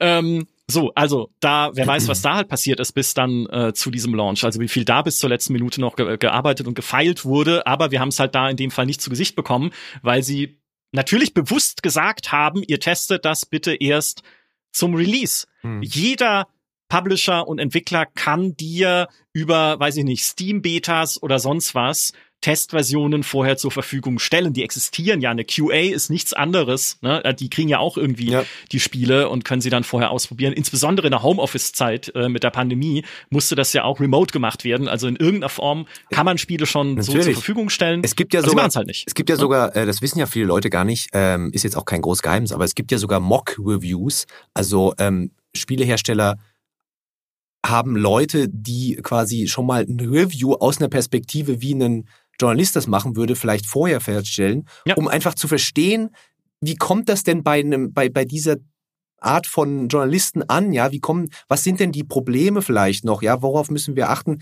Ist das gut wirklich, das Spiel, auch mal so eine Außenperspektive zu bekommen? Ähm, ja. Und das, äh, also da gibt's natürlich die Version, aber es ist auch oft ja so, dass halt, ähm, manchmal ist es ja auch wirklich, ähm, das Spiel ist einfach nicht fertig, ja, das Spiel ist verbuggt äh, und äh, sie wissen es auch und sie sagen aber, wir müssen das Spiel rausbringen und dann gibt's halt einfach keine Version. Wir hoffen einfach das Beste und äh, dass ähm, wir halt möglichst schnell die Probleme fixen und dann können halt die Tester das nicht testen. Äh, wir greifen noch ein paar Käufer, aber es kann auch wirklich tatsächlich auch äh, böse Absicht manchmal sein. Ich will jetzt niemandem das unterstellen, aber manchmal mhm. habe ich schon das Gefühl, dass bestimmte Hersteller sagen, okay, wir bringen extra keine Review-Codes, weil wir schon wissen, das wird schlecht abschneiden äh, und dann lieber ähm, das halt so äh, versuchen, dann irgendwie noch in den ersten 24 Stunden, wo noch keine Reviews da sind, ähm, die Leute eben so abzugreifen, die Käufer. Ähm, mhm. also das finde ich, kann durchaus auch mal passieren.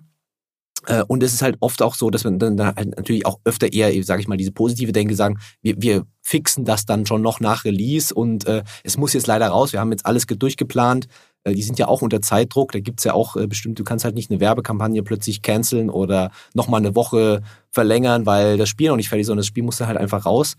Ähm, und äh, also da ist auch ein Zeitdruck auf natürlich auf der Publisher und auf der Entwicklerseite sehr groß tatsächlich.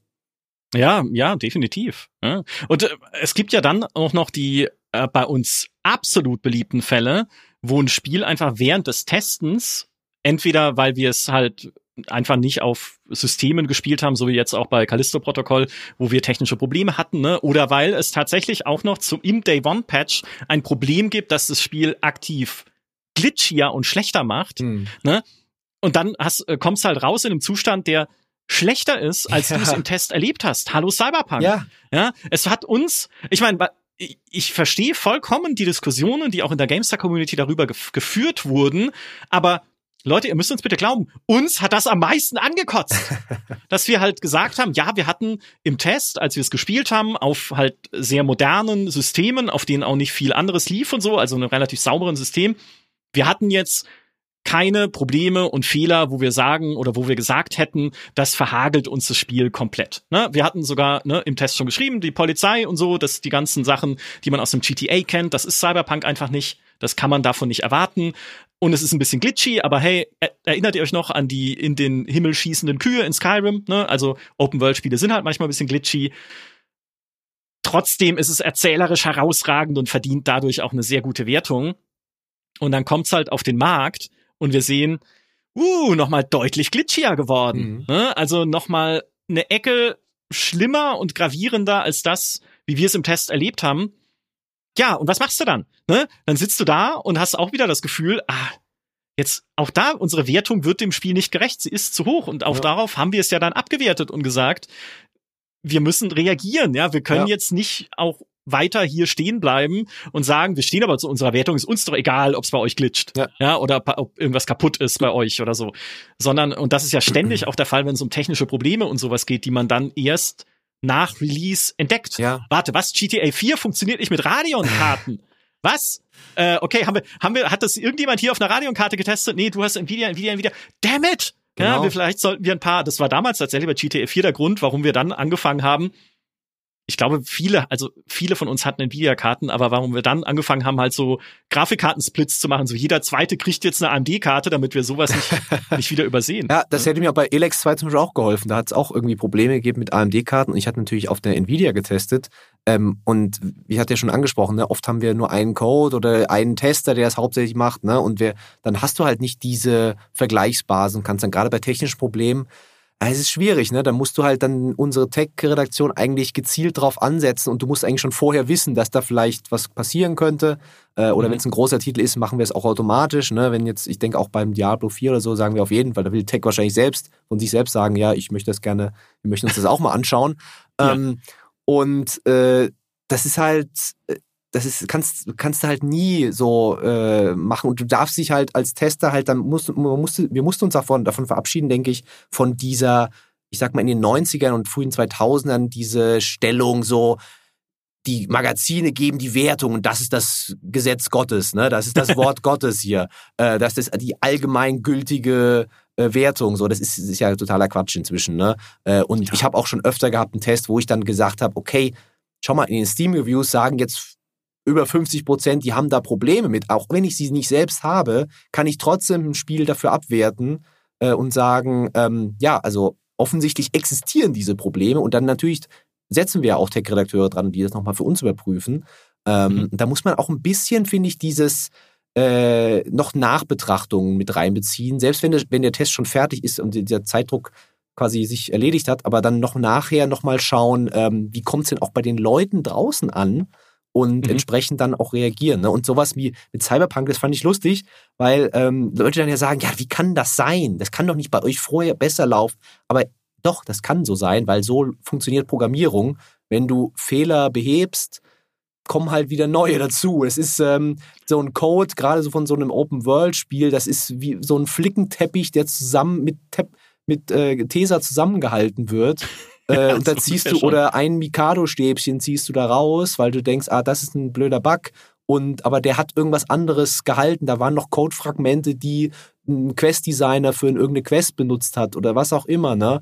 Und so entstehen dann halt Probleme. Und das ist immer, auch bei der Spielentwicklung, immer ein Zeitproblem, ne? Weil sie wollen das schnell fixen, aber jetzt haben wir nicht genau ge gemerkt, haben wir nicht nochmal den ganzen, ganze Spiel durchgespielt oder so und haben dann gibt es jetzt ein anderes Problem, das dadurch entstanden ist. Und so kann das echt passieren, dass wir eine bessere Version haben als die Release-Fassung tatsächlich. Ja. Und dazu kommt natürlich dann auch noch so eine, eine generelle Stimmung, ähm, weil das ist wirklich, es ist, das ist, finde ich, das aller, aller Schwierigste, wenn man sich mit, äh, überhaupt mit Gaming beschäftigt und mit Spielen beschäftigt, diese vorab zu versuchen, zu verstehen, wie denn die, die generelle Haltung mhm. einem Spiel gegenüber sein wird. Yeah. Wobei generell schon ein super schwieriger Begriff ist, weil ihr seid ja auch alle einzelne Menschen da draußen und keine, kein uniformer Blob, ne? Mhm. Kein, kein, äh, keine Borg-Drohnen, die alle immer dieselbe Meinung haben, sondern ihr erlebt ein Spiel natürlich auch jeweils individuell. Aber es gibt dann doch so Dinge, ne? Mass Effect 3 ist ein schönes Beispiel, wo man hinterher dann sieht, oh, die generelle Haltung, was gerade durch die Foren geistert, ist halt nicht drüber zu reden, was Mass Effect 3 toll macht. Und ja, es hat Dinge, die es sehr toll macht. Und aus heutiger Perspektive gibt es viele Leute, die das anerkennen können. Aber das, was gerade durchs Dorf getrieben wird, ist, wie unausgereift und unfertig und enttäuschend und co. das Ende ist mhm. von Mass Effect 3. Ne? Ja, und das das im Vorfeld zu verstehen, ist echt ein bisschen in die Glaskugel gucken. Bei Cyberpunk ja auch. Ich glaube, ein nicht der einzige, ne, aber ein wesentlicher Faktor dafür, wie das Spiel an vielen Stellen auch kritisiert wurde, war sein Zustand auf den Konsolen. Insbesondere auf den älteren Konsolen, ne, aber auch auf den neueren, was halt einfach beschissen war, ja, was sie auch so nicht kommuniziert hatten. Wir hatten selber noch auf unserem YouTube-Kanal ein Video gemacht, hey, Vorsicht bei den Konsolenversionen. Gamestar hat aber auf einem High-End-PC getestet. Ja, und auf einem Heim-PC war es, ich sag mal, es war nicht so schlimm wie auf der PS4, ja, dann, äh, oder auf der Xbox One. Ne? Ähm, insofern auch da, aber da, daraus entsteht natürlich eine sehr negative Stimmung dem Spiel gegenüber, die sich dann halt auch widerspiegelt darin, wie Leute andere Probleme des Spiels wahrnehmen und gewichten. Wenn das Spiel in einem scheiß Zustand rauskommt auf meiner Lieblingsplattform und dann dann äh, cheatet noch die KI in dieser Open World, beziehungsweise kann dir keine Verfolgungsjagden liefern. Und dann ist die Open World auch noch vergleichsweise statisch, wenn man jetzt irgendwie ein GTA oder ein Skyrim oder so rannimmt, wo man halt viel mehr äh, kleine Sachen finden und viel mehr äh, Nebensachen äh, irgendwie erledigen kann oder sowas. Mhm. Und dann rutsche ich halt in so eine äh, komplett negative Laune. Und mir wäre es auch so gegangen, ehrlich gesagt, als, ja. als Spieler damals, ne? Wenn ich halt sehe, ey, das Spiel läuft irgendwie nicht auf meinem System und gleichzeitig hat es auch noch Bugs und was ist da passiert, Todd Howard und Co. Ähm, Klar sage ich dann auch, GameStar bist du dumm. ne? Aber sowas vorher erahnen zu können, wie ja. wird dieses Spiel ankommen? Wird es denn begrüßt werden als Fortschritt einer Serie beispielsweise? Ne? Werden Leute sagen, hey, schön, dass äh, mal ein obskures Beispiel FIFA 23 das beste FIFA ist seit ein paar Jahren oder Need for Speed Unbound. Mhm. Ne? Schön, dass es das beste Need for Speed ist seit Jahren.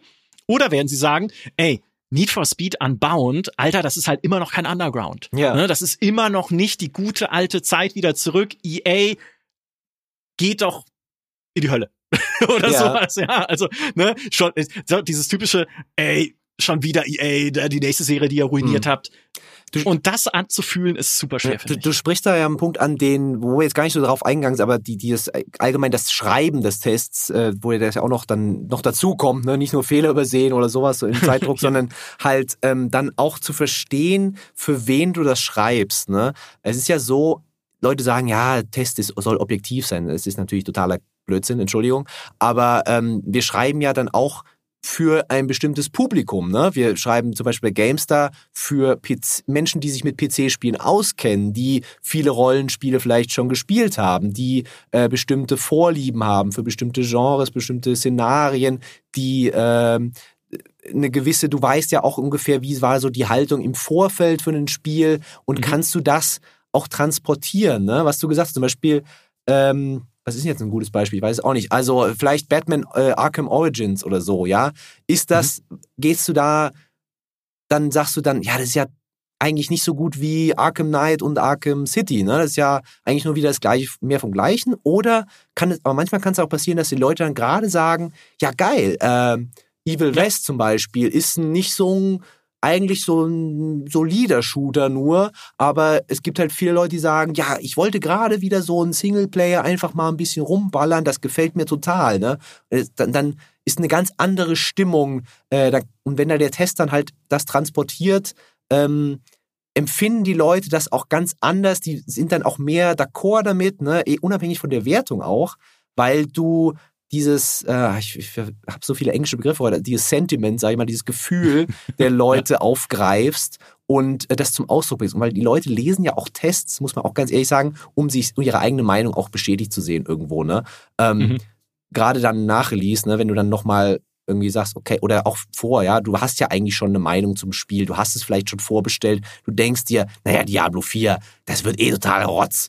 Oder du denkst dir, ähm, hier, äh, Hogwarts Legacy, oh, wie süß, ich wollte schon immer nach Hogwarts, das kaufe ich auf jeden Fall, ist mir total egal, was die Leute schreiben. Und ab, also abseits von so Technikproblemen und so, ähm, wollen die Leute eher sehen, dass das, dass ihr ihre vorgefasste Meinung ja auch dann wirklich wahr ist. Ne? Und dann empfinden sie einen Test auch als gelungen manchmal. Ja, also es ist äh, schwierig, wenn dann diese Vormeinung abweicht von dem, was dann ja beim Test rauskommt. Ne? Und dann geht es halt darum, das sehr gut zu begründen und zu sagen, und du hast ja schon gemacht, äh, gesagt, immer die mhm. Transparenz ist super wichtig. Jetzt haben wir gerade ein Beispiel mit Ixion, äh, ein Aufbauspiel, wo auch unser Tester, der Rainer, eigentlich total äh, begeistert war am Anfang und hat auch die Leute waren, das war auch ein positive, sag ich mal, Diskurs um das Spiel und dann mhm. beim Test irgendwie nach 30 Stunden halt erst gemerkt hat, ja, das, da fehlen noch Sachen, da, das ist nicht fertig entwickelt, da sind Bugs drin, das ist die Balance ist scheiße. Ähm, und äh, da habe ich jetzt auch, der Test ist jetzt gerade noch nicht draußen, aber ich äh, sehe da auch schon in den Kommentaren vielleicht verwundert Leute, weil die sagen, ja, aber auf Steam nach fünf Stunden haben doch alle super positive Reviews. Was, was, was erzählt ihr denn da GameStar, ne? Ähm, mhm. Und wenn sich das so ein bisschen beißt miteinander, diese, diese Wahrnehmung, diese öffentliche Wahrnehmung mit dem Test, dann ähm, gibt es immer viele Diskussionen, sage ich mal. Ja, und es ist auch, also das ist ganz persönlich gesprochen jetzt, äh, weil wir vorhin ja auch schon das Thema hatten, ne, man, man wird ein bisschen wütend manchmal auf ein Spiel, dass man es weiterspielen muss. Ähm, was ich versuche, ich meine, ich teste jetzt auch nicht mehr so viel, ne, ähm, aber zumindest halt versucht habe und wer weiß, ey, mir graust schon vor Starfield, wer weiß, wer das testen muss. Ich hoffe, ich weiß nicht, ich habe so Bock drauf, ich freue mich da so drauf, aber ah, naja, schon wieder so eine Open World. Aber unabhängig davon, ich versuche und mir gelingt das auch, weil ich einfach so ein Typ bin, ich möchte immer erstmal mit einer positiven Grundeinstellung an ein Spiel rangehen. Ne? Und erstmal es auf mich wirken lassen, es erstmal erleben und ich möchte nicht mit so einer Defensivhaltung reingehen und sagen, Elden Ring ist doch eh wieder scheiße. Ne? hey, wenn ich bei einer Story mir nebenher Notizen machen muss, um überhaupt nur zehn Prozent zu verstehen, läuft doch was schief. Ja? Kann man aber machen. Ja, also das ist ja trotzdem eine legitime, existierende Perspektive, je nachdem, wenn Leute halt gerne Rollenspiele mögen, die coole Geschichten erzählen mit spannenden Charakteren und Wendungen und Modern Solus, der für dich singt und Co. Ja, da ist halt Elden Ring einfach, das ist nicht das Spiel für euch. Ne? Und dann ist es natürlich auch eine Meinung, die man äußert und wo natürlich auch Diskussionen dann draus entstehen wie, hey GameStar, wie kannst du sagen, dass das ein Meisterwerk ist? Oder warum gewinnt das bei den Game Awards den Preis für das beste Spiel des Jahres? Das ist doch ein Sumpf, den uns From Software hier äh, mhm. kredenzt hat. Je nach Perspektive. Aber ich will halt immer erstmal mit einer, nicht mit der Perspektive der Leute rangehen, die ein, ein bestimmtes Element an diesem Spiel kritisieren, könnten. Weil ehrlich, ich kann dir jedes Spiel kaputt schreiben. Ich kann dir jetzt aus dem Handgelenk einen Artikel schütteln, warum Skyrim eine Frechheit war. Mhm. Oder warum irgendwie, weiß ich nicht, äh, es gibt so, alle Beispiele, die mir einfallen, haben wirklich gravierende Probleme. Arkham City, ne, mit den Problemen, die es auf dem PC hatte, mit der PC-Version. Ja. Wie ähm, ja, also selbst Stellaris. Ich könnte also, ne, und jetzt merkt ihr schon, in welche Richtung es geht. Ich könnte dir jetzt einen Artikel schreiben, welche gravierenden Probleme Stellaris bis heute hat vom Leerlauf über das Kampf- oder Kriegssystem, das drinsteckt, was eigentlich überarbeitet werden müsste, bis den Ausbau von Planeten, der halt immer noch bisschen eintönig ist und, und, und. Ja? Aber das möchte ich nicht, weil erstens wäre es unaufrichtig, weil ich finde, äh, Skyrim, gut, Arkham City ist mal ausgeklammert, ich mag Batman nicht, aber Stellaris, das sollte euch bekannt sein, sind fantastische Spiele, die ich viele hundert Stunden jeweils gespielt habe. Selbst in City Skylines habe ich viele tausend Stunden gespielt inzwischen, kann ich auch sagen. Ne, die Verkehrs-KI, natürlich hat die Schwächen. Ja, ich brauche Mods, um äh, diese Schwächen auszubügeln, zum Teil zumindest, indem ich halt den Autos sage, wo sie fahren sollen und wo sie nicht fahren sollen, damit das einfach besser fließt, der Verkehr auf den Straßen, die man da baut. Aber trotzdem kann ich mich jetzt nicht hier hinsetzen und sagen, City Skylines ist der komplette Scheiße. Weil es ist für mich nicht komplette Scheiße. Warum habe ich denn tausend Stunden ins Spiel gesteckt, das komplette Scheiße ist? Stimmt nicht. Ja. Es macht mir einen riesengroßen Spaß. Ähm, es gibt einen ganzen Podcast darüber, warum das so ist. Hört ihn gerne an. Aber ich möchte halt einfach mit so einer, und das bin ich auch einfach selber, weil das authentisch ist, mit so einer, mit so einer positiven Grundhaltung an ein Spiel rangehen und nicht von vornherein alles negativ ziehen, wollen. Mhm. Ja, wenn es dann am Ende kein gutes Spiel ist, dann dresche ich drauf mit allem, was ich habe. Also, ne, nicht falsch verstehen. Das heißt nicht, dass jedes Spiel das Beste ist, was jemals vom Himmel herabgestiegen ist. Es, wenn ein Spiel scheiße ist, habe ich kein Problem damit zu sagen, das ist scheiße, back to the drawing board. Ja? Aber ich will es halt nicht aufgrund von einzelnen Aspekten kaputt dreschen, ja. wenn ich auf der anderen Seite sehe, es hat aber auch herausragende Stärken. Ja. Ne? Und diese herausragenden Stärken werden Leuten da draußen gefallen. Ein Elden Ring hat eine Atmosphäre, die du mit dem Katana schneiden kannst, hat eine Art von Weltdesign, die auf Erkunden, auf Entdecken, auf Neugier setzt, wie die alten Rollenspiele bis hin zu den Ultimas, die für mich einfach so eine tolle Art und Weise ist, eine Open World zu erleben. Ja, dann kritisiere ich es doch jetzt nicht übermäßig dafür, wie es seine Story behandelt, weil es trotzdem ein tolles Erlebnis war.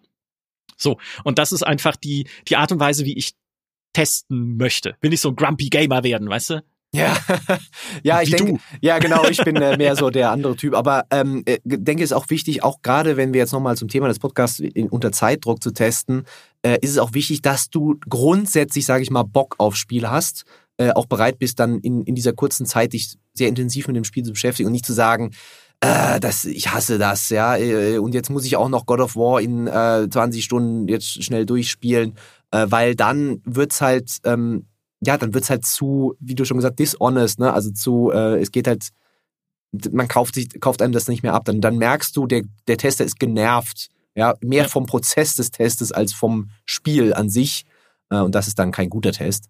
Äh, deswegen ja. sollte, oder versuchen wir ja auch immer bei den Testern zu sagen, okay, wenn du, dass die Leute halt auch grundsätzliche Lust am Spiel haben und zumindest bereit sind, sich das Gute in dem Spiel zu sehen, wenn es denn existiert. Ne? Kann trotzdem sein, dass man dann enttäuscht ist, was du ja auch gesagt hast.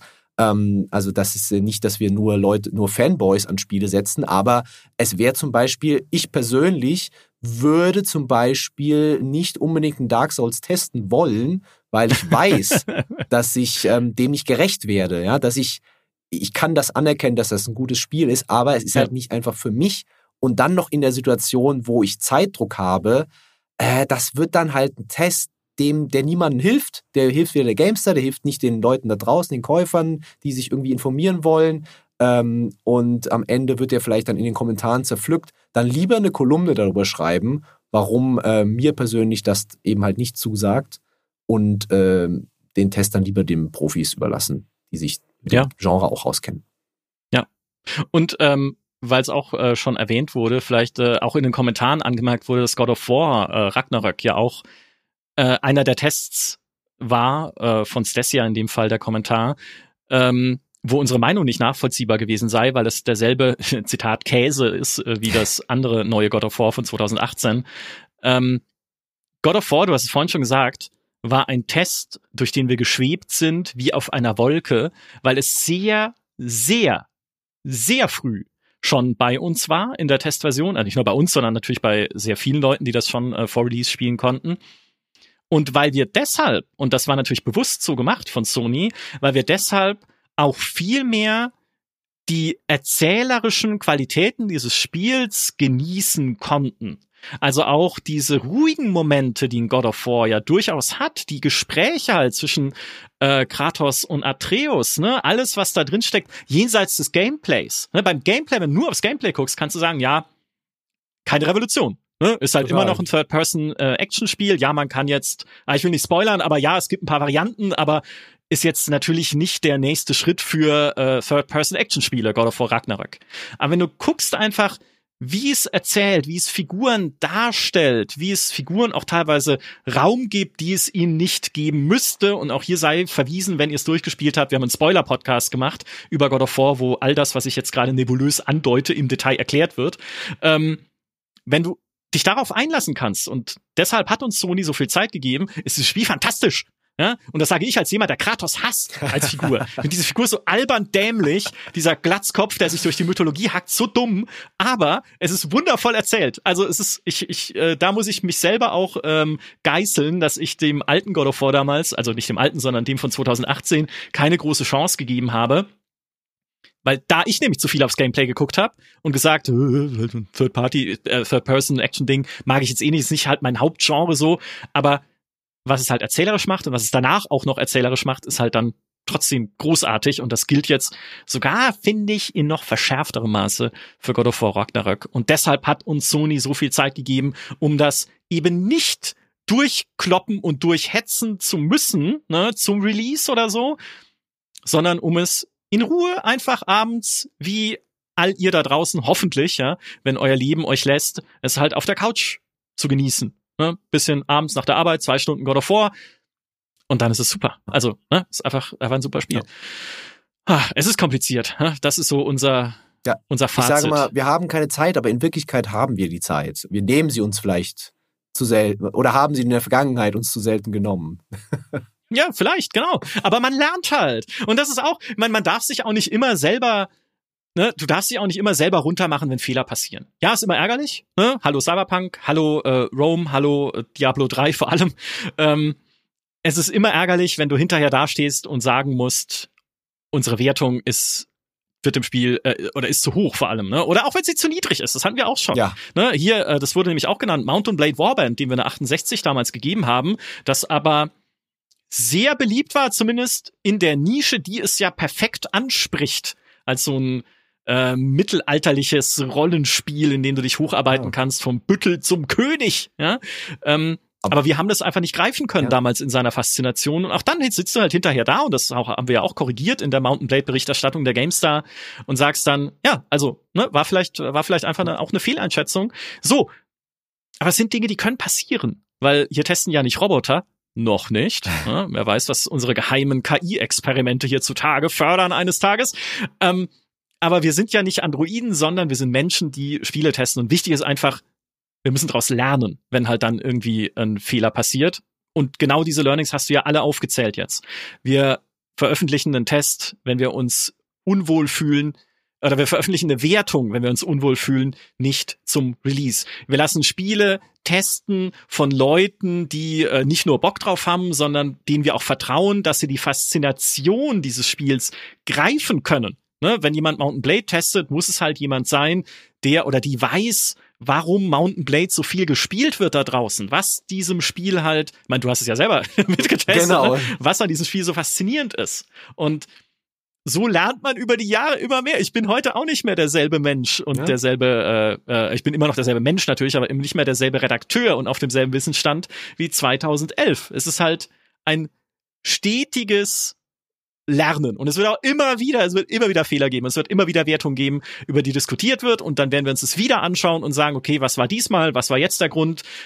Wo haben wir vielleicht auch nichts falsch gemacht, äh, wie bei Assassin's Creed Valhalla, sondern im Gegenteil, ne, eher was sehr, sehr super analysiert, äh, was das Spiel halt äh, verkehrt gemacht hat. Aber dabei vielleicht auch da wieder vergessen, eine andere Perspektive einzubeziehen, der diese Probleme der Gleichförmigkeit im Spieldesign dann nicht so schlimm erscheinen im Vergleich zur Atmosphäre, die das Spiel hat, dieser Wikinger-Atmosphäre. Da, ne? Also man kann bei jedem Ding, und das tun wir auch, immer wieder diskutieren, was ist es jetzt, äh, was, was ist äh, so die Stimmung da draußen und was lernen wir daraus? Und das finde ich halt. Das hat jetzt wenig mit Zeitdruck zu tun am Ende, vielleicht aber doch. Ne? Ähm, aber das, das finde ich aber Tests super wichtig einfach.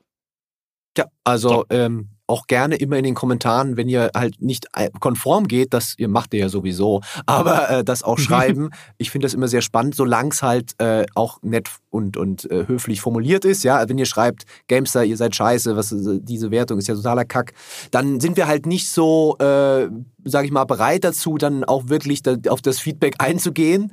Äh, natürlich, aber ähm, wenn wir da eine coole Diskussion hinbekommen und äh, uns offen auf Fehler hinweist oder sagt, hey, da habt ihr vielleicht jetzt echt ein, da, das war dumm von euch äh, und dann reden wir drüber und äh, ja, du hast ja selbst gesagt, wir haben viele Nachtests schon gemacht, wir haben das korrigiert und ähm, versuchen immer besser zu sein als vorher. Und ja, Genau. Und hey, kommentiert auch gerne, wenn euch was gefällt, ne? Also, ne? also machen ja auch viele Leute, ne, die dann drunter schreiben, hey, danke und hey, cool und äh, ja, danke für den Test und so. Aber ist auch immer schön, ne? das haben wir auch nicht vergessen. Natürlich, auch vor allem für den Redakteur, der jetzt echt sich eine Woche irgendwo eingeschlossen hat und dann einen coolen Test hinbrettert und die Leute sagen, ja, danke, äh, das hat mir jetzt gerade, das hat mir jetzt die Kaufberatung gegeben, die ich gesucht habe oder super, dass ihr den Test schon habt, auch wenn die Wertung noch nicht da ist. Das ist äh, sehr, sehr belohnt äh, auch für mich persönlich, wo ich dann denke, ja cool, es hat sich gelohnt, das zu machen. Ne? Ähm, und also nicht nur, weil es mein Job ist, sondern weil ich natürlich auch diese Leidenschaft habe ähm, und dann auch den Effekt zu sehen ne? und dann nicht irgendwie keine Kommentare, ja, dann denkst du dir, na toll, super, danke. ja. Ja, du machst es ja auch nicht für dich. Ne? Das ist ja das. Ich, ich, wenn, ich, ich mache den Job nicht, um Spiele vorab spielen zu können. Ne? Und ich habe auch Tests nicht gemacht, um Spiele vorab spielen zu können, sondern es ist Arbeit, ja, wie du sagst. Und es ist halt immer schön, wenn man auch sieht, dass Arbeit wertgeschätzt wird. Ne? Das heißt nicht, dass es nicht auch kritisiert werden kann. Ne? Also wenn ein Fehler passiert oder irgendwas auch da wieder dumm erklärt ist oder ich irgendwie mich verhaspelt habe oder irgendwie was, wo ich im Test dachte, ja, es versteht doch jeder, wenn man das liest und am Ende kapiert man es einfach nicht, was ich meine. Ne? Also gerne, gerne auf jeden Fall kritisieren. Aber es ist auch manchmal einfach eine, eine schöne, warme Dusche zu sehen, hey, äh, Leute finden es auch mal gut was man macht. Und das passiert ja auch oft genug. Sehr gut. In diesem Sinne, äh, das war ein viel zu langer Podcast über Zeitdruck. Wie, wie ihr seht, hier an der Stelle hatten wir jetzt keinen Zeitdruck, ähm, uns zu unterhalten. Äh, nichtsdestotrotz, ich hoffe, ihr habt ein bisschen äh, einen Einblick gewinnen können, was uns so hinter den Kulissen bewegt. Allgemein beim Thema Tests, wie wir mit Zeitdruck umgehen. Schreibt in die Kommentare, auch hier. Vielleicht machen wir, wenn wir alle eure Kommentare zusammengesammelt haben in einem großen Korb, nochmal auch eine Feedback-Folge und reden darüber. Ne? Also vielleicht habt ihr jetzt auch Sachen gehört, wo ihr sagt, hey, könnt ihr das nochmal genauer erklären oder das finde ich abgrundtief schrecklich, was ihr da gesagt habt. Also äh, haut's rein und dann reden wir nochmal drüber. Ähm, würde mich freuen. In diesem Sinne, vielen Dank, Peter. Hat Spaß gemacht. Ja, mir auch. Und äh, vielen Dank an alle, die uns auch diesmal wieder zugehört haben. Macht's gut und bis zum nächsten Test. Tschüss. Ciao.